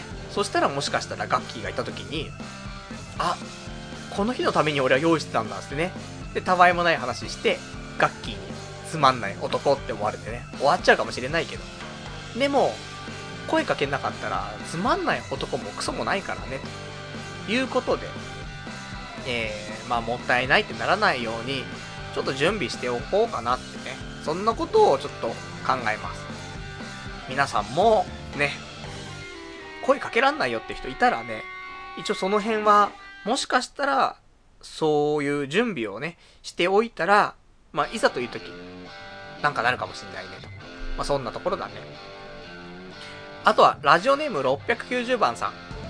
はるさんは、自分はもっと世界に祝福されるべきって思ってるから、ゲロブスとは付き合えないでしょう。ゲロブスでもいいと言いながら、普通に可愛い子じゃないと嫌でしょう。なかなか行動しないのも、むしろ向こうから来いや。なんで俺がわざわざ条件下げてまで、へいこら、女のケツを追いかけなきゃいけねえんだよ。ふざけんなっていう考えが本音だからでしょ。本音でいきましょうよ。今更その歪んだ女性感を隠しても遅いです。大いに女性をヘイトスピーチして、大いに叩かれましょう。ドヤさんっていう、答えいただきました。ありがとうございます。もうね、あのー、正直に行きましょう。ね。まあ、どこまでが本当に思っていって、ね、どこまで思ってないかってあるけど、まず、自分はもっと世界に祝福されるべきって思ってるでしょという話なんです、なんですが、思ってます。もう、これだけ生きてきて、祝福されてないのに、まだ思ってるね。だ前から話してるけど、言ったら、この世界の主人公は自分じゃない。この発言がやばいって思うかもしれないけど、いや、だってね、これは本当、ね、間違いではないからさ、この世はさ、自分が生きてるから認識できるわけであって、自分が死んだら認識できない世界になっちゃうっていうことは、俺がいるから世界があるわけだから、この世界の主人公は俺じゃない？この理論はね、危ないです。ね。もう、これ、まだ若かったらいいよ。ね。中学生、高校生だったらいいけどもね。えー、そこそこね、あの、社会経験をしてきたね、大人が言う言葉じゃないかもしれないけど。でも、やっぱりでもそう思うんだよね。死んだら終わりの世界であれば、じゃあ、ね世界があるかないかを決めてるのは俺だし。そしたら、主人公は俺でいいんじゃないって思うよ。なので、祝福されたい。ね、思います。でもこれは、別に俺がってわけじゃなくて、なんかその、俺だけは世界に祝福されるべきって思ってるわけじゃなくて、あの、人はっていう感じかな。人は、すべての人は、もっと世界に祝福されるべきって思うよね。多分。なんか、いるじゃない？不幸そうな人。あと不幸な人。でももっとうまく人生やれるじゃない？旗から見てるとね。だから、ね、もうちょっとなんか、うまくやれそうなのになって思うけど、まあ多分、旗からっていうとまあみんなから見て俺もそうかもしれないけどね。なので、なんか、全員し、も、もうちょっと幸せになれるんじゃないかなと思うんだよね。まあ十分幸せな人はいっぱいいるけども、なんか、そんなに幸せそうじゃない人見ると、うん、もうちょっと祝福されていいんじゃないのって思うから。だから全体的にね、あの、幸せ水準上がっていいと思うんだよね。なのでみんなね、まあ、死んだら終わりの世界だから、やっぱり自分が主人公っていう考えでもいいと思うんだけどさ。まあ、そういうふうには思ってるよ。ね。これはもう隠してもいないし、ね。今でもそう思ってます。ところだけど。ただ女の子に対してどう思ってるかってところだけど。ね。むしろ向こうから来いやと。なんで俺がわざわざ条件下げてまで、へいこら女のケツ追いかけなきゃいけねえんだよ、とは思ってない。ただ、あのやっぱりこっちからアクションできないから、向こうから来てくれたら嬉しいなとは思ってる。嫌ですね、そんなのね。いや、もう恋愛経験ないとこうなるよ、どうしても。これ年齢関係ないけど、なんか、わかんないもんね、どうしていいか。こうなっちゃうと怖いからね、若いうちになんか、ね、玉砕覚悟でもなんか恋愛経験しといた方がいいと思うけど、一応俺、女の子と付き合ったことあるんだよ。あってもこうだから、だから、世間の人はみんなすごいねって思うんだけどね。だ多少ね、その、思うのは、なんか、できることって、どこまでかなって思うけど、その、告白するとか、告白されるとか、その前のところまでは、持ってかなくちゃいけないよね。で、結果そこでどうなるかわかんないけど、だから、女の子と仲良くなるとか、ちょっと遊びに行くとか、それがグループで遊びに行くでもいいんだけど、そういうのを築き上げていくことの努力っていうのは、必要だと思うよ。それは別に、こっちからアプローチとかっていう意味合いじゃなくても、あの、できることだと思う。ただ、いざ、なんか付き合う付き合わないって話になるっていう段階で、まあどうするかって話はあるんだけど。でもまあそこまでなんとか持っていく必要性はあるのかなとは思ってるけども、なかなかね、そういうところまでいかないですね。いや、そもそもなのよ。そもそも思っているのが、なんか、好きな人、できてないんだよね、ここ最近。っていうのが、それは、例えば、なんか、すごい美人だな、可愛いな、とかって、思う人すらいないんだよね。それもおかしな話なんだよ。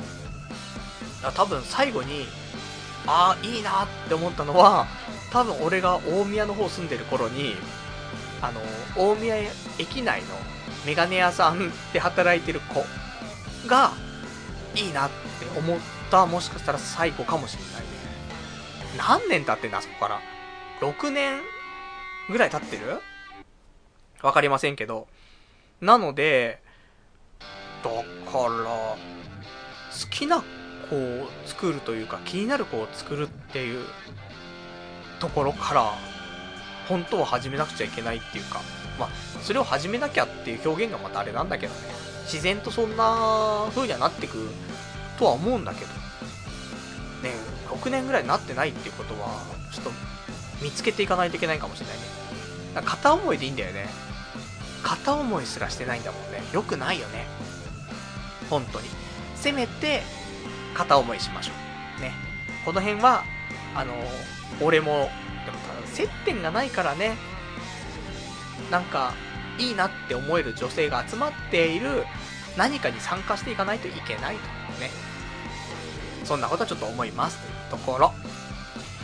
なんでね、あのー、まあまあ私結構ね、まあ女性に対してね、ああだこうだ言ってますけども、まあ、このコーナーでは久しぶりにね、えー、もうゲロブスってこと言ってますから、もう叩かれようが何されようがもう関係なく、もう言っていきますよ。もう知ったこっちゃねえと。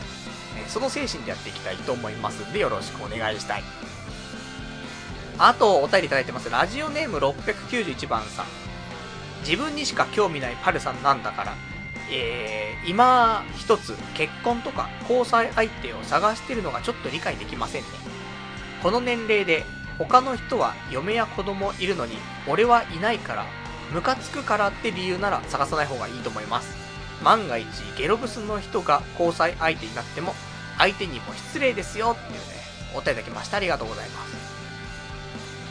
まああのー、昔からなんだよ。結婚したいって言ってるのは。俺はもう幼少期から結婚はしたいと思って生きてきてる、ね、人間なので今になって周りがしてるからとかそういう問題ではないんだよ。昔からみんなが結婚とかする前から結婚したいって話はしてるからそれはない。結婚にただ理想が高すぎるのかもしれないけどね。思い描く結婚観ねそのありますけど。だからまあねそういう理由ではなかったのでねムカつくからとかって結婚したいっていうわけではないのでまあ大丈夫かなと思うんですが、まあ、ね、ゲロブスの人が交際相手になっても、相手にも失礼ですよ、みたいな話もあったけど、まあね、ゲロブスだからね、言ってもね、ゲロブスに対して失礼っていうことはない。ね。もうこういうこと言っていきましょう。ね。ただこれ、あの、思ってることと思ってないことね、なんか、ラジオだからちょっと行き過ぎな発言は多々ありますが、ね。まあ、どっちなんでしょうかね。みんな察していただけるとありがたい。じゃあ、あとね、えっ、ー、と、お便りいただきました。えー、ラジオネーム、ラインヤッフーさん。デブスから始めたいなら、えー、新人の人外級デブス紹介しましょうか。パルさんよりかなり年上で取り扱いが難しい物件ですが、えー、パルさんなら他のリスナーさんが言う通り、もう少し上のランクから攻めても大丈夫ですよ。追伸いただいた天下は、会社で外装をみんなで、えー、回覧して、一番頑張った若手くんに贈呈しましたっていうお答えいただきました。ありがとうございます。えー、こちらラジオネーム LINE ヤフーさんは、先日のね、えー、公開収録の際にね、来ていただきまして、ね、そこで、えー、天が、ね、ポケット天がお渡ししましてね、まあ、ただその、女性の方なんですね。なので、まあ、使えないと。ね。天下に関しては。なので、職場のね、頑張った若手くんにあげたと。若手くんも困っちゃうよね。なんか、そんなん贈呈されてもみたいな。これ使う使ったら感想を言わなくちゃいけないんでしょみたいな。ありますけどもね。まあ、よくね、えー、なんかちゃんと有効なね、使い手に渡ったんであればね、よかったなと思うんですけど。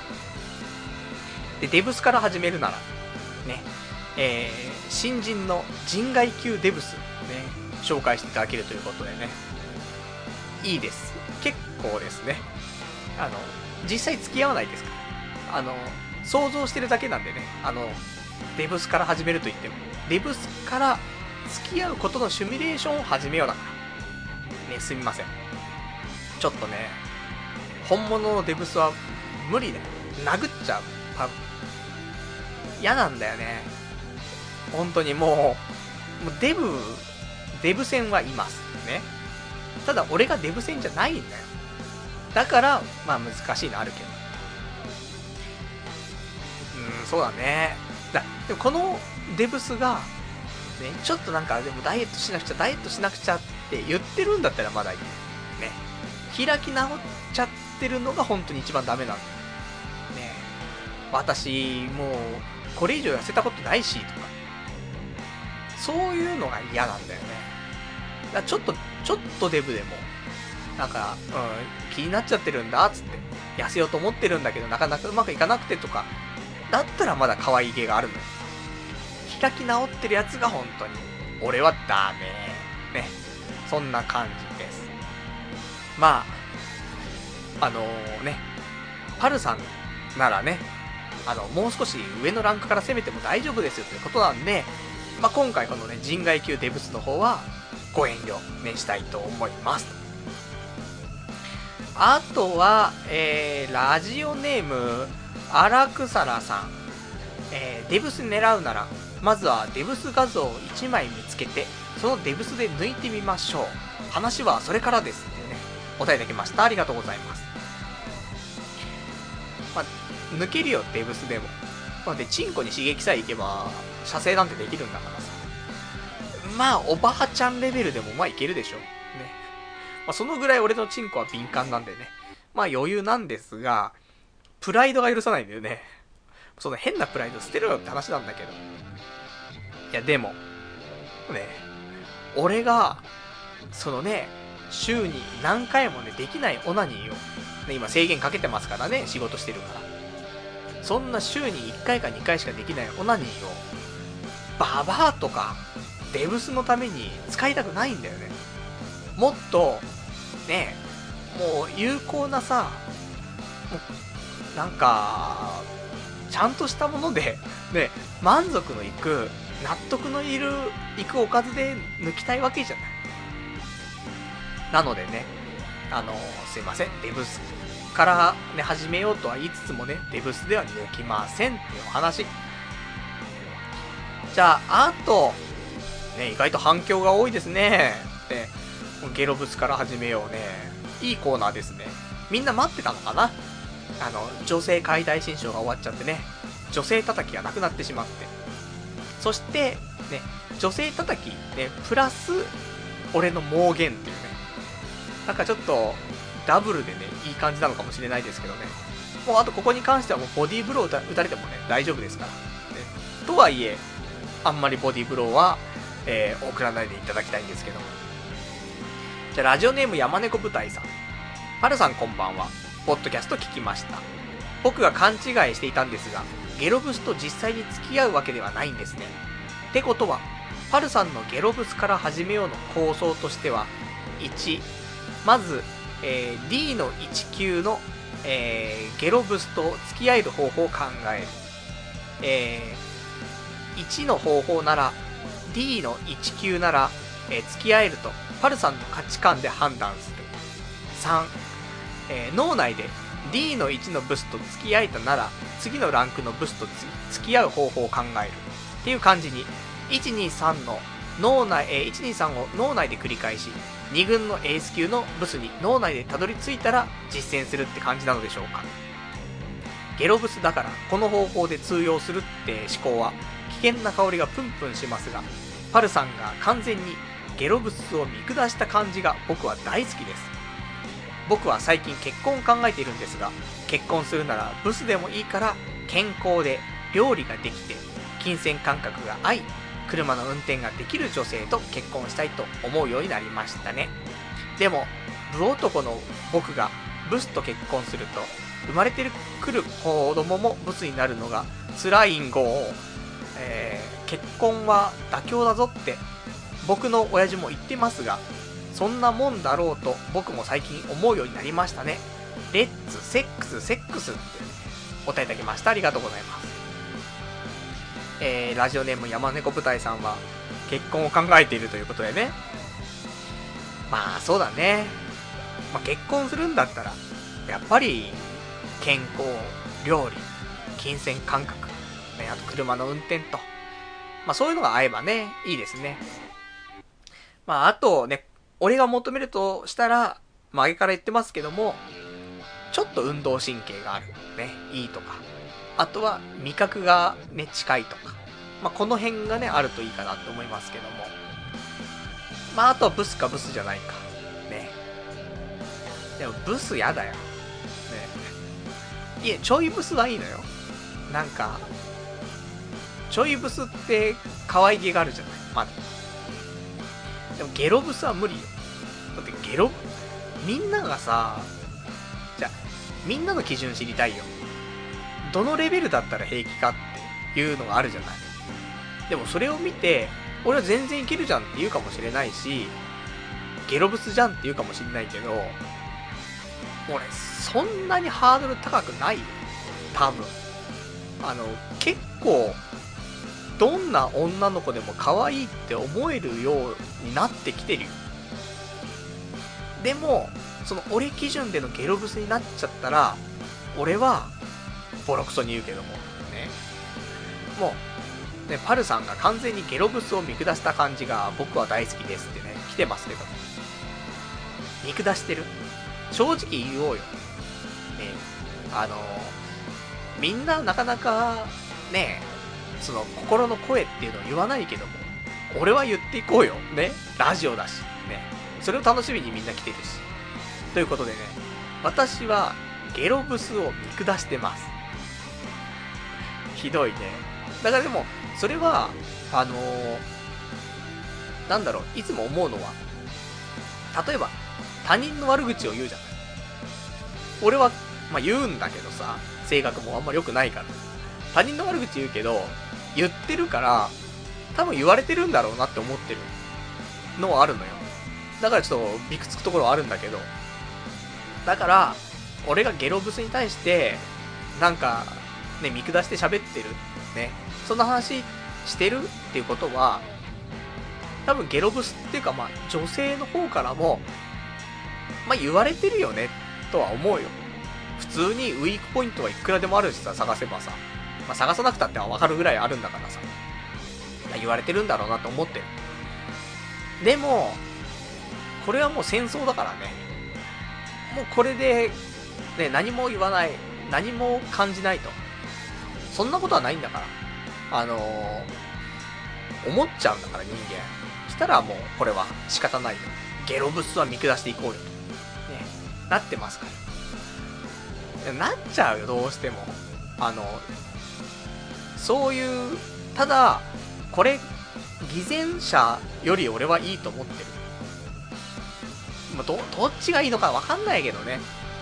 なんか、偽善者の、そのなんか心の中に隠した感じであれば、俺は、ちょっとオープンにして、それがその人に伝わるぐらいな感じで、それを踏まえて付き合っていく方が、俺は健全かなと思うんだよね。うん。なんか難しいところだけど。そんなことをちょっと思ってます。これ真面目な話かな？いや、ただのね、あの悪口の話なんですけども。まあ、そんな感じかね。あとはラジオネーム、えー、好評ですね、このコーナー。ありがたい。えー、ラジオネーム、パルさん応援隊さんからいただきました。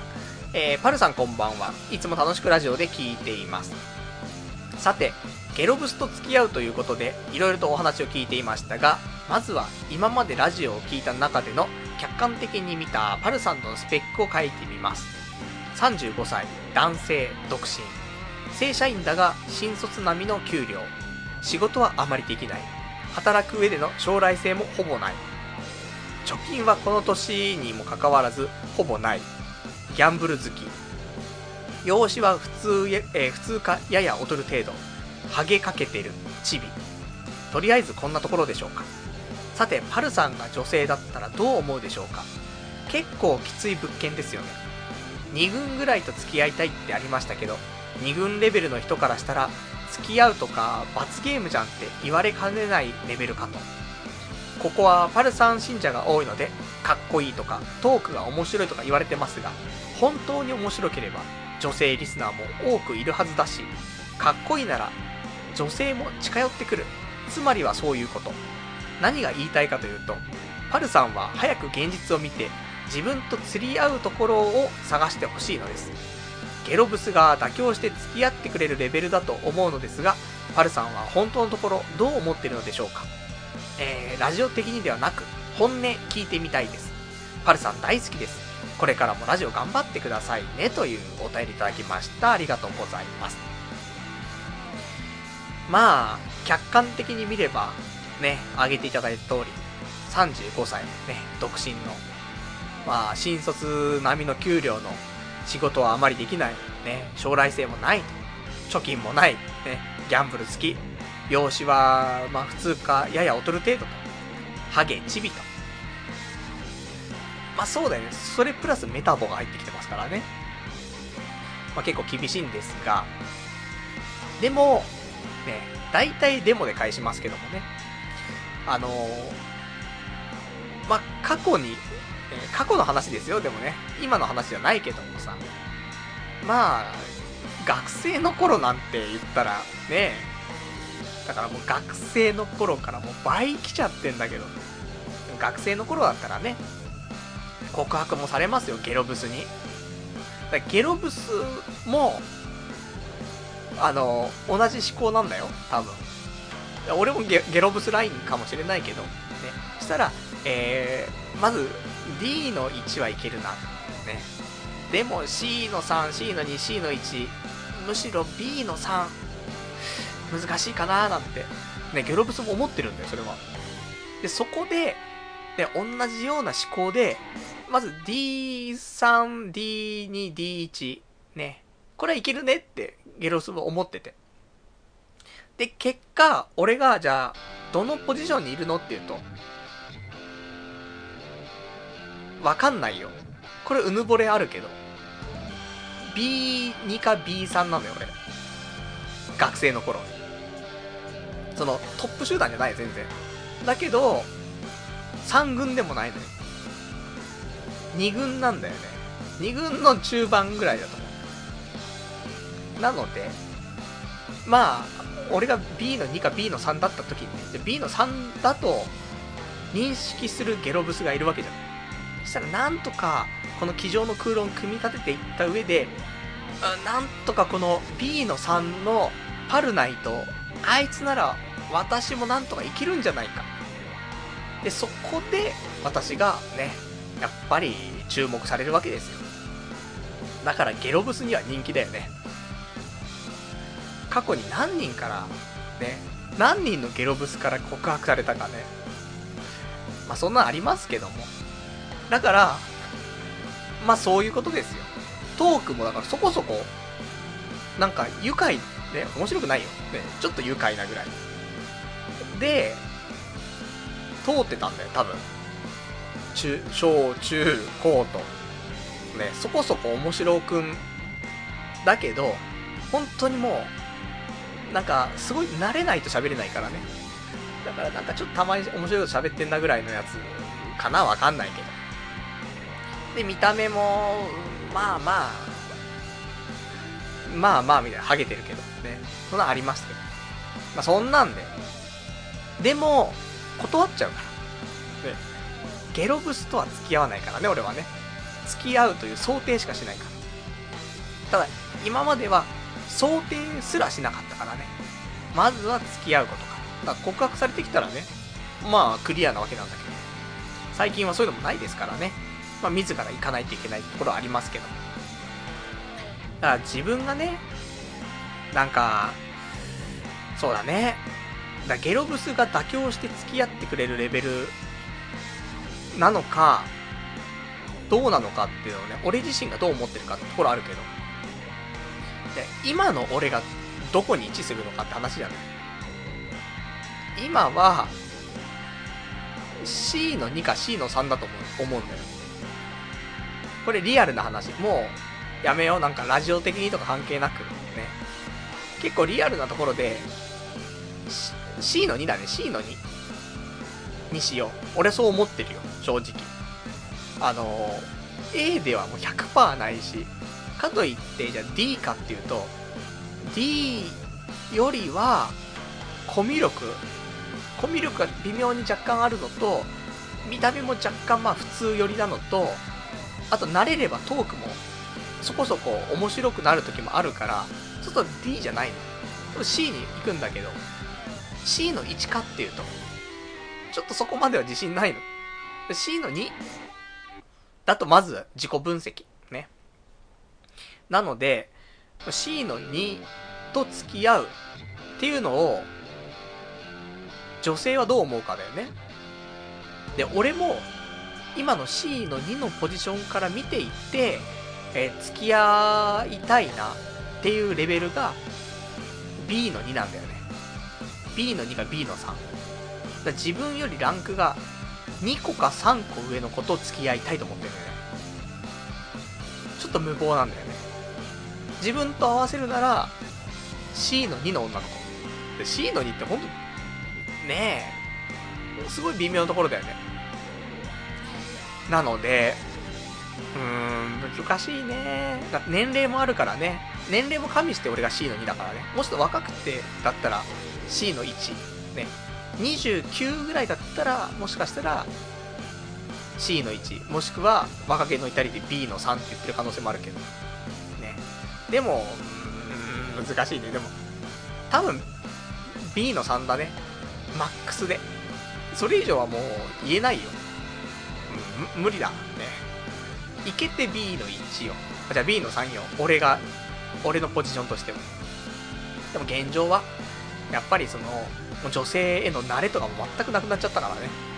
まあ C の3、C の2。ね。まあそのぐらいかなと思ってますから。まあ、男も女も一緒ですよ。ね、自分より低いランクの人と付き合うかって言ったら、それ妥協なんだよね。やっぱり狙うのは、2個ぐらい上のランク。2個3個上。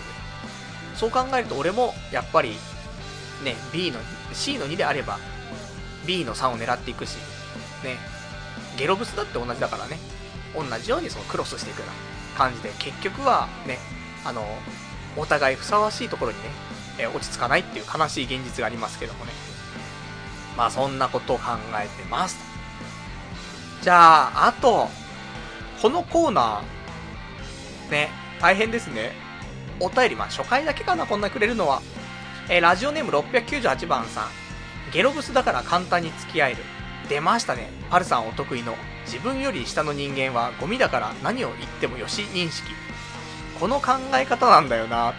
自分がパルさんをどうしても好きになれない理由。勘違いしないでね。ブスをバカにするのはけしからんとか言いたいわけじゃないよ。ブスなら誰でも、えー、ブスなら誰でもパルさんを好きになるわけじゃない。ブスにも好みがある。チビデブハゲのパルさんにも好みがあるようにね。いい加減に上を妬んで下を、えー、何？下を見下す癖やめたら恋愛も結婚も相手あってのことだよ。けど、パルさんは自分しか見ないからなーっていうね、お答えだきました。ありがとうございます。そうだね。まあ、ブスをバカにするのは、ね、けしからんっていうわけじゃなく、ブスなら誰でも、俺のことを好きになるとか、ね。そういう、なんか、ね、ブスならいけるとか、ね。そういうなんか、そんなこと言ったってブスにも好みがあるから、ね、いう話はもちろんわかるんだけど。まあ、だから、じゃあ、D の、ね、3とか D の2のブスに、俺が、なんかアプローチをかけて、失敗することはもちろんあると思う。だ確率の問題としてね、あの、その、そのレベル、もう最悪な発言してる。そのレベルのドブスだったら、俺でもいけるわけですよ。ね？言ったら。下水話になってきましたね。いや、わからんけど。それは、当然だよ。当然なのか。じゃあ、俺がもしね、客観的に見て、本当にじゃあ C の2のランクだとしようよ。そしたら、ね、あの、ゲロブスって、やっぱり D ランクじゃない ?D の1、D の2、D の3じゃない ?D の1、ね、トップゲロブスだとしても、じゃあ2個上ランク上げたらいくつになりますか ?C の2なんだよ。だからゲロブスは、俺レベルと付き合いたいと思うんだよ。ちょっと望みを上げて。ね？クソ理論が出てきた、これもね。なので、まあ、全、全員が全員じゃないよ。ね。人間相手だからね、それはね。なんだけど、まあ、平均として、そういう傾向にあるんじゃないかなと思うわけ。だからこそ、ね、あの、俺に今まで告白してきたのは、やっぱり、ね、ランクが2個ぐらいしたの。その、ゲロブスたちなわけじゃない。だ同じように俺も、ね、えー、2個上の、ね、B クラスの女の子に声かけたら、それは同じような目で見られるよ。ね。ああクソ、ね、クソブサオが来たぞってなるけど、ハゲが来たぞってなるけど。でもそれは、そこに行ってももしかしたら、ね、女の子のその D の1のゲロブスだとしても、若干俺の好みの顔だったりする時もあるわけだよね、多分。ここおかしいけどってね。でも、これは、例えばだけど、おっぱい大きい、おっぱい大きくないとかっていうのもそこに加味されるんだったら、おっぱい大きいだけでランクが2上がるとするじゃない。そしたら、C の2ぐらいの女の子でもおっぱいがちっちゃいってだけで D の1になる可能性はあるんだよね。だから、顔的には C の2。だけどおっぱいがない。だから D の1になってる可能性もあるよね。そういうパターンはあると。そしたら、ねそんな子が告白してきたら、俺は、まんざらではないわけじゃん。そういうのが、世界にはあると思うんだよね。妥協できる部分。ね。で、そこが下がってるだけである。それであれば、まあ、ゲロブスにも、ね、えー、望みはあるし、俺にも望みがあると。ね、まあそういうちょっと構図ができるんじゃないかしらと。ね。そんなことをちょっと思っておりますと。いう、ね、ところで、まあ、ね、まあ、ブス、ね、ゲロブスに対して、やっぱり、見下してるのはね、確かだよ。だけど、俺も見下されてると思ってる。ね、これがまずあるからね。まあ、その上でちょっとね、お話をしていますっていうお話。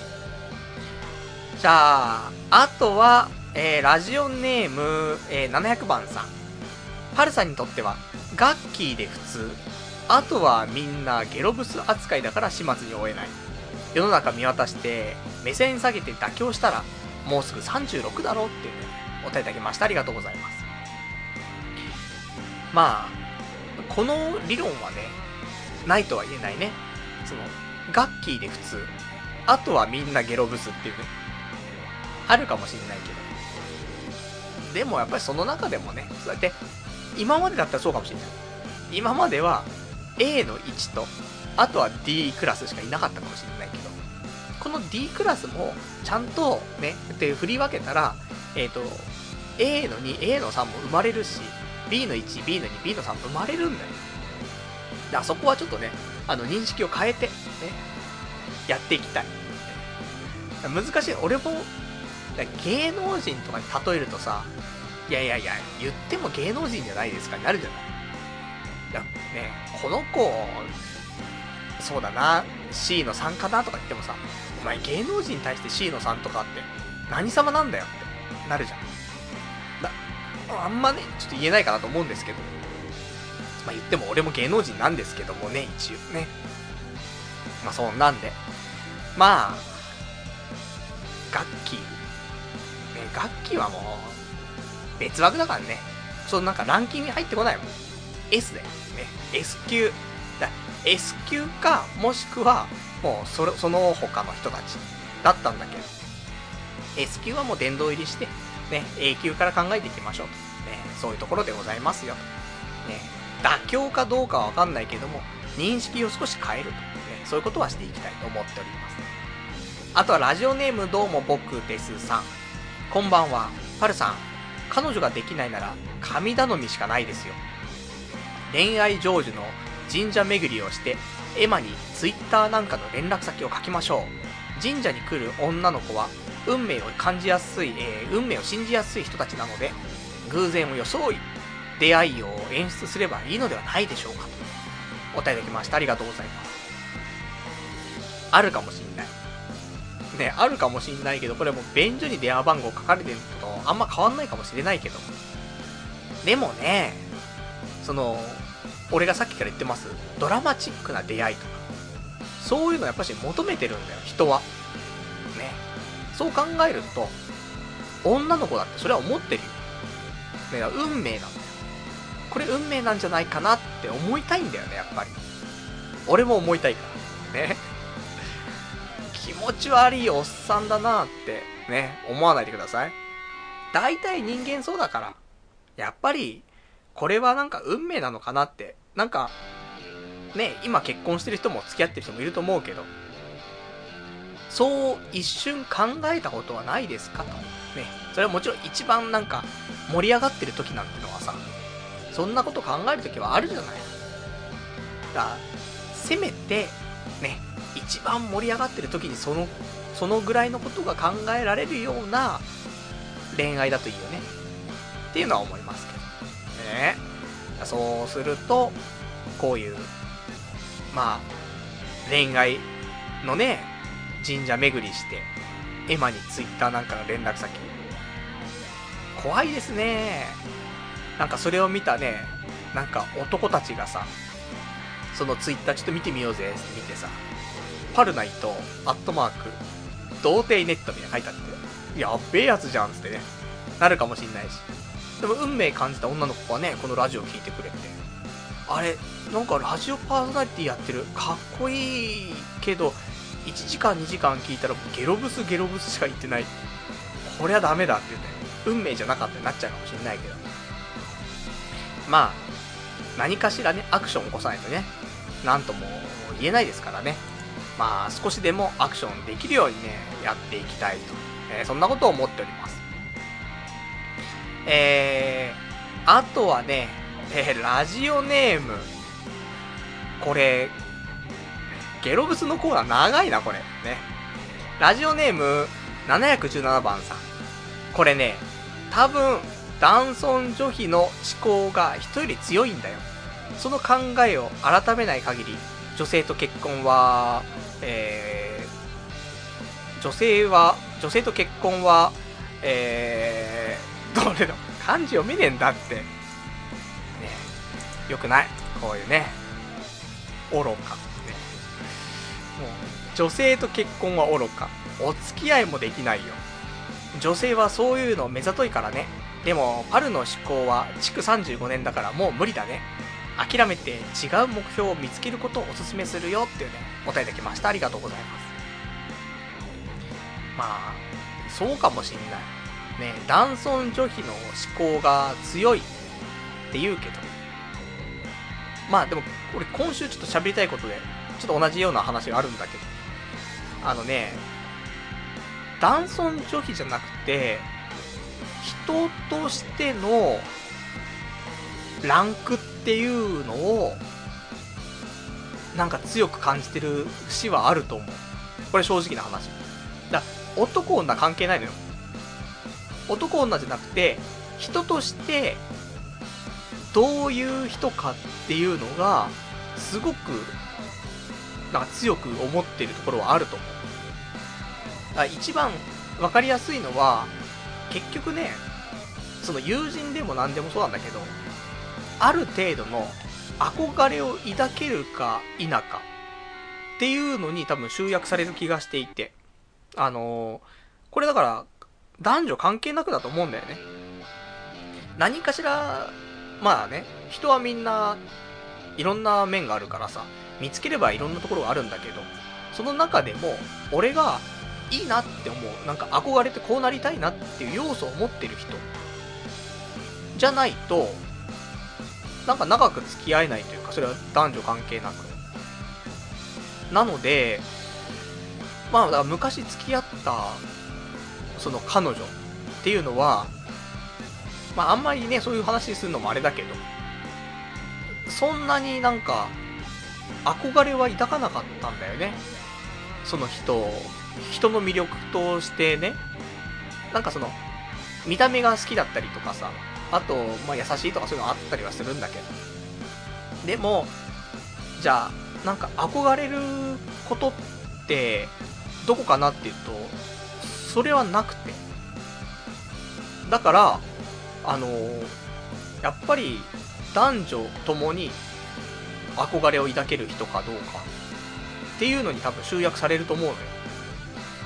だ男尊女卑じゃないのよ。たまたま、あの、女子に俺が憧れを抱くような要素を持ってる人は少ないだけであって。だから、そこの成分だけだと思うんだよね。なんで、な、何かしら友人に関しては、うん。まあ、一箇所二箇所、やっぱり憧れはあるよね。例えば、でも本当になんかちょっとしたことでもいいんだよね。なんか、ね、腹筋が割れてるとか。憧れるじゃん。自分がやりたいと思ってもできてないことだったりとか。腹筋が割れてるだけで俺はすごく魅力を感じるんだよね。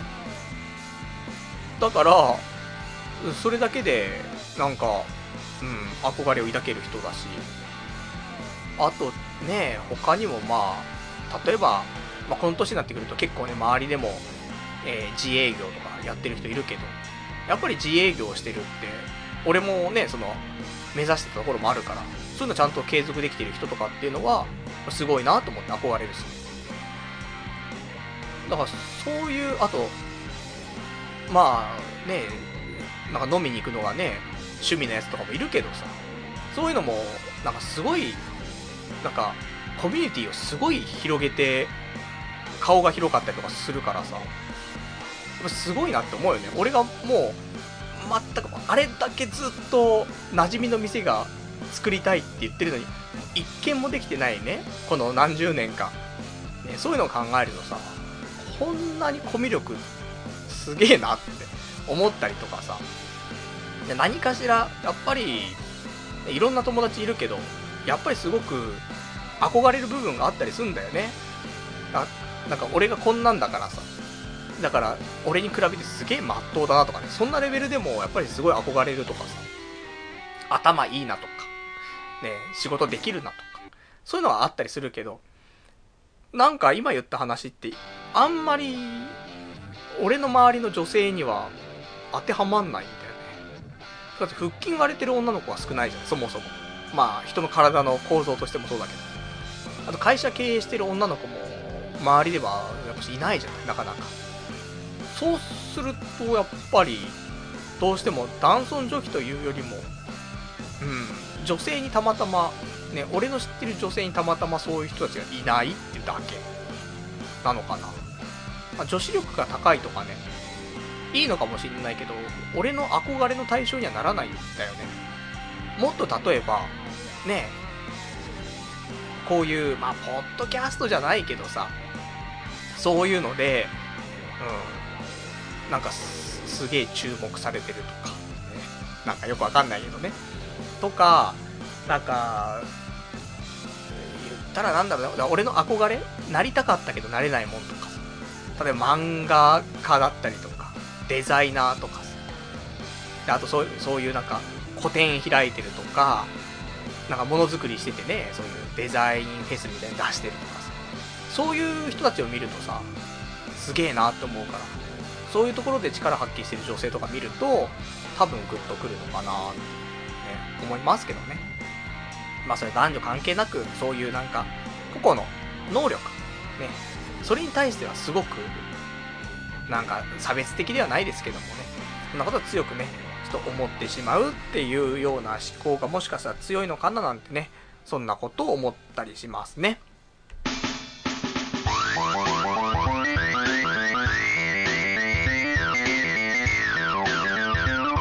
童貞ネットアットエドラジそれではね、えー、ほどほどお時間来ましたんで、お別れのコーナーしていきたいと思います。お別れのコーナーは、今日ね、喋れなかったこととか、あとは、えー、いただいてるけどまだ読めてないお便りなんかをね、えー、つらつらとご紹介していきたいと思うんですけども、もう、結構なお時間来ていますので、えー、ちょっと早々にね、えー、締めたいなと思ってるんですけども、結構ね、読みたいお便りいっぱいあるんだけどね、あのー、これは、ちょっと、ね、来週またまとめてね、お話ししたいと思うんですが、えっ、ー、と、あと、ざっとじゃあ俺が喋りたい話だけサクッとしますけど、えー、他のお話としては、そう、えー、今週久しぶりにパチスロ行きまして、なんで行ったかっていうと、えっ、ー、と、ブラッドプラスっていう昔アニメがあったんだけど、これのパチスローっていうのが、昔ね、えー、一回出たことがあったんだけど、あのー、これの新しい、ね、第2弾みたいなやつが出まして、何年ぶりかね、わかんないけどもね。で、それ打ちたくなっちゃって。で、打ちに行ってマイナス1万円と。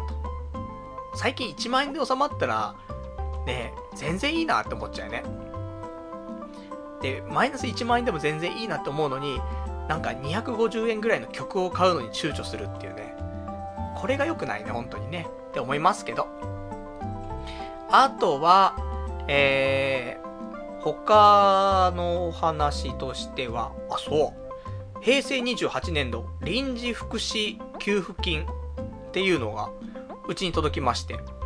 えっ、ー、と、これがね、まあ何なのっていうと、まあこれ、と、豊島区からもらえるやつなのかななんか、条件としてみたいなの書いてあるんだけど、えー、平成26年4月から消費税が8%、8%へ引き上げられ、その負担の影響を鑑み、暫定的、臨時的な措置として、平成27年度に引き、えー、引き続き、臨時福祉給付金を支給します。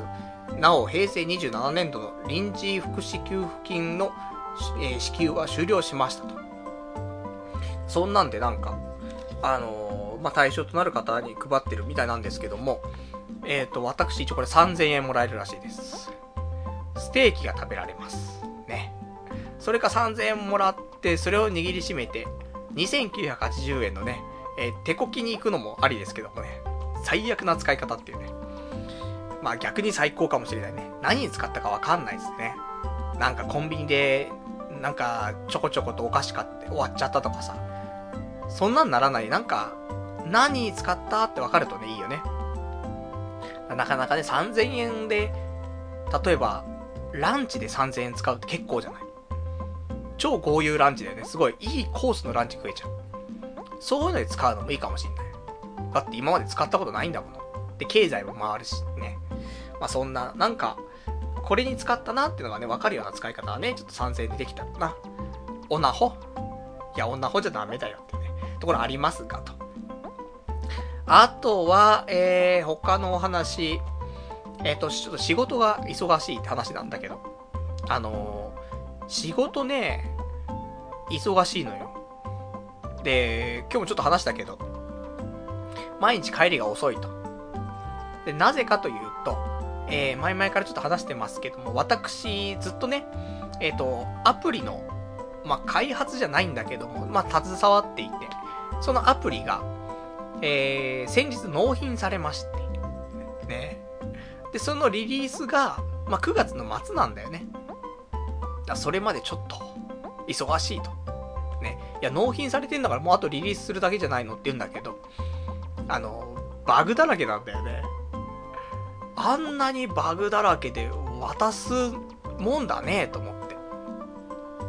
いや、もちろん、あの、ちょっといろんな納期の問題でね、あんまりチェックしないで納品されてるのはあるんだけど、それにしても、言ってたものと、ね、まあ、パッと見は言ってた通りになってるんだけど、実際動かすと、いやいやいや、これ違うっしょ、みたいな。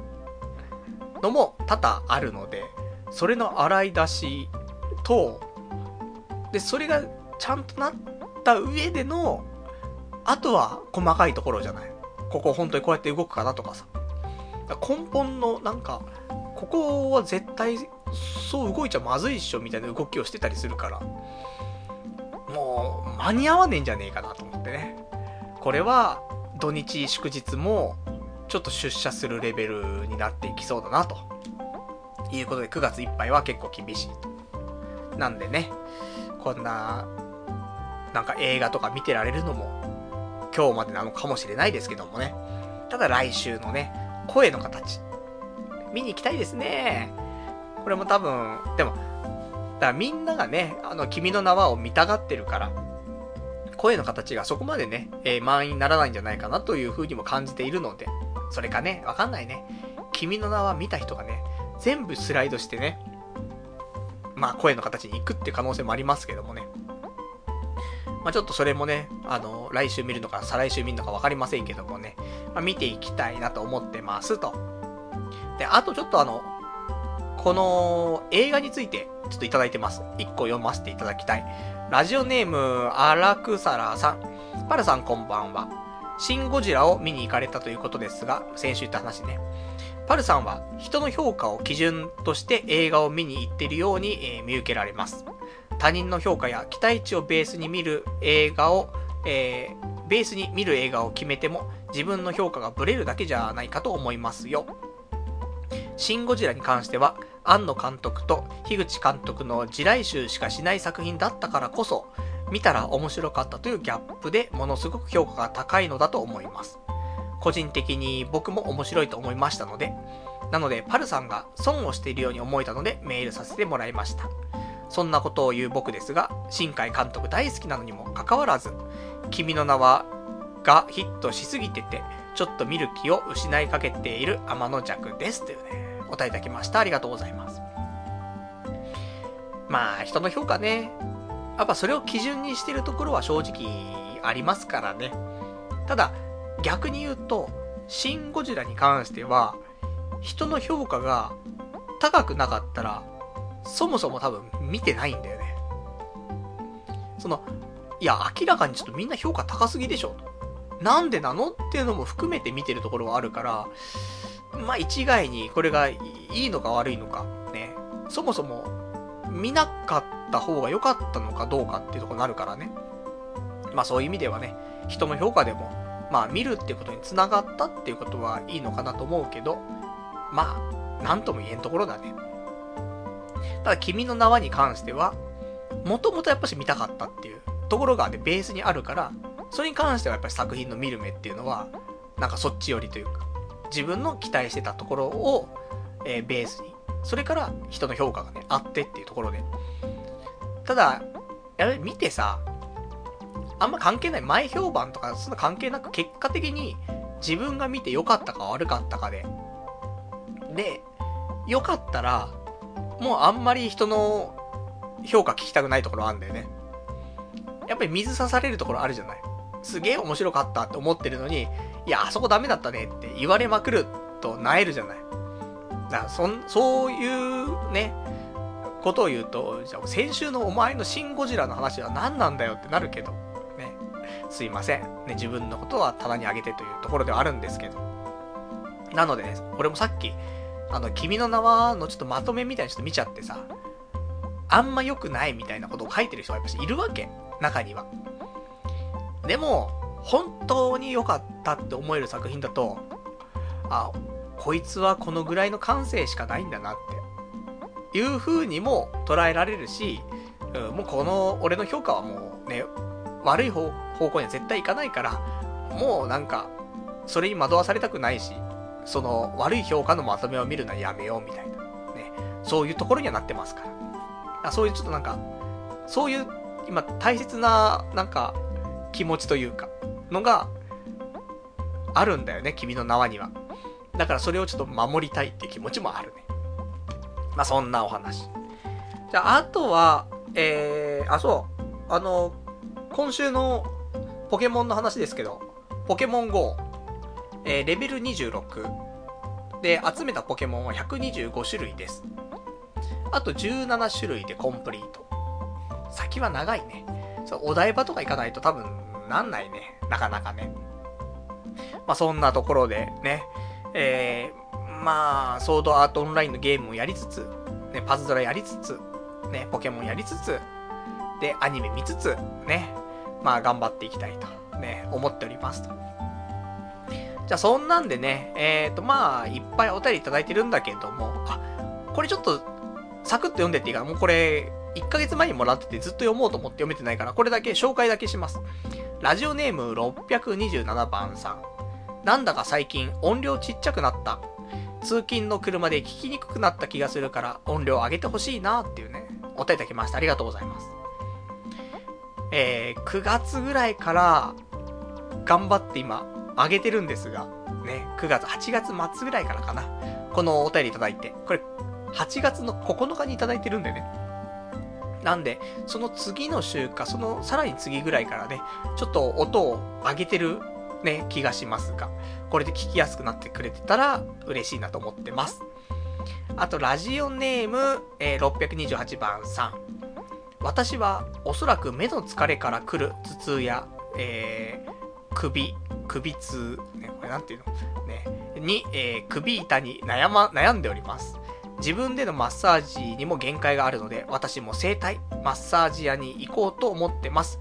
えー、公開収録頑張ってくださいってお答えいただきました。ありがとうございます。ね、公開収録前にいただいて、ね、今読むっていうところですけどもね。あの、整体の方は、これ通ってんのよ、まだ。今日も行ってきて、毎週日曜日大体行ってんのね。あの、夕方クリーニング取りに行かなくちゃいけないのがあるから絶対。そこを逃すとね、あのその次の週のその平日はもうすっぱだかで行くしかなくなっちゃうから。で、受け取れるの30分しかないの。18時半から19時の30分しか受け取れないのね。日曜日の。だからその前に入れて、で、えー、終わってから、あのクリーニング取りに行ってっていう流れにしてんだけど。いや、ちょっと良くなってきた気はするよ。あの、気持ちだけじゃなくてね、あの、首とんでもなくやばくて痛くて気持ち悪くなるっていうのはまずなくなったかな。まあ、これは、わかんない。あの、普通に安い整体でも変なし、毎週行ってれば治るのかもしれない。けど、ある程度の、その安心感はあるのよ。それなりに人が通っているような場所っていうのと、結構混んでんのよ。もう、いっぱい、その施術する人もいるんだけど、もうお客さんもすごいいっぱいいるし、うん。あと、それなりに理論っていうか、これこうしてこうするとこうなりますとかね、いろんな話してくれるから、まあ安心感はあるんだけど。だ少しずつ良くなってはいるのかなと思うけど、まあ相変わらず根本的にはまだ痛いのでね、まあそれがどうなっていくかっていうところで、まあ週に1回、ね、高い。週1 2500円かかるんだよ。でも月ね、6980円ね、基本料払ってんのよ。携帯か？みたいな。だから、そうすると、月間で1万5000円から2万円ぐらいしちゃうんだよね。高すぎない？ちょっと。ね半年だね。でもこれで、健康になるんだったらいいなと思ってる、本当に。そのぐらいひどかったからね。だから、なんか、ね、うなるぐらい、ね、ぶっ倒れるぐらい首今痛くないから、まあ、そこはちょっと良かったなと思うんだけど。あとはここでね、いろいろと吸収して、で、ここに通わなくてもね、平気になるようななんか、うん、ケアができるようにね、なるといいななんてね、そんなことを思ってます。というところで、ね、もう限界だね。さっきから喉おかしいしね、もうね。あのー、まあ、ほどほどにね、もうこの時点で、えー、1時間半もやってないですけどもね。じゃあ1時間、2時間半、ダメだよ。スペシャル特番じゃねえか。話なんだけど。明日も仕事あるんだって、もうね。明日は、仕事でね、えー、朝礼があるんですがね。私、久しぶりに朝礼でね、前に出て喋りますから。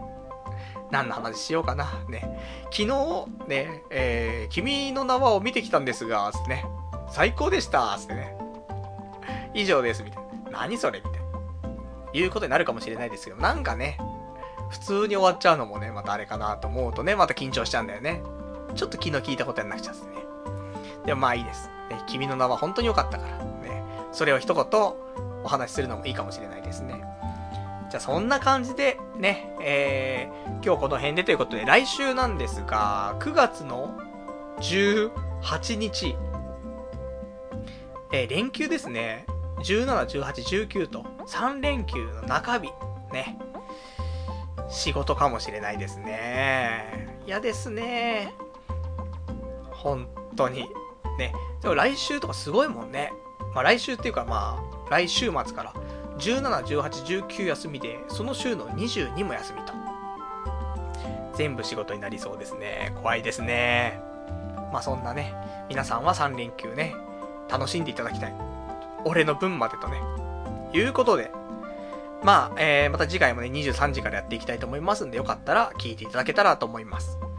それではね、今日、今日は本当に長いお時間経ってしまいましたがね、えー、この辺でということでね、また来週お聴きいただけたらと思います。ね、今日も長い間ご視聴いただきましてありがとうございました。それではまた来週お会いいたしましょう。さようなら。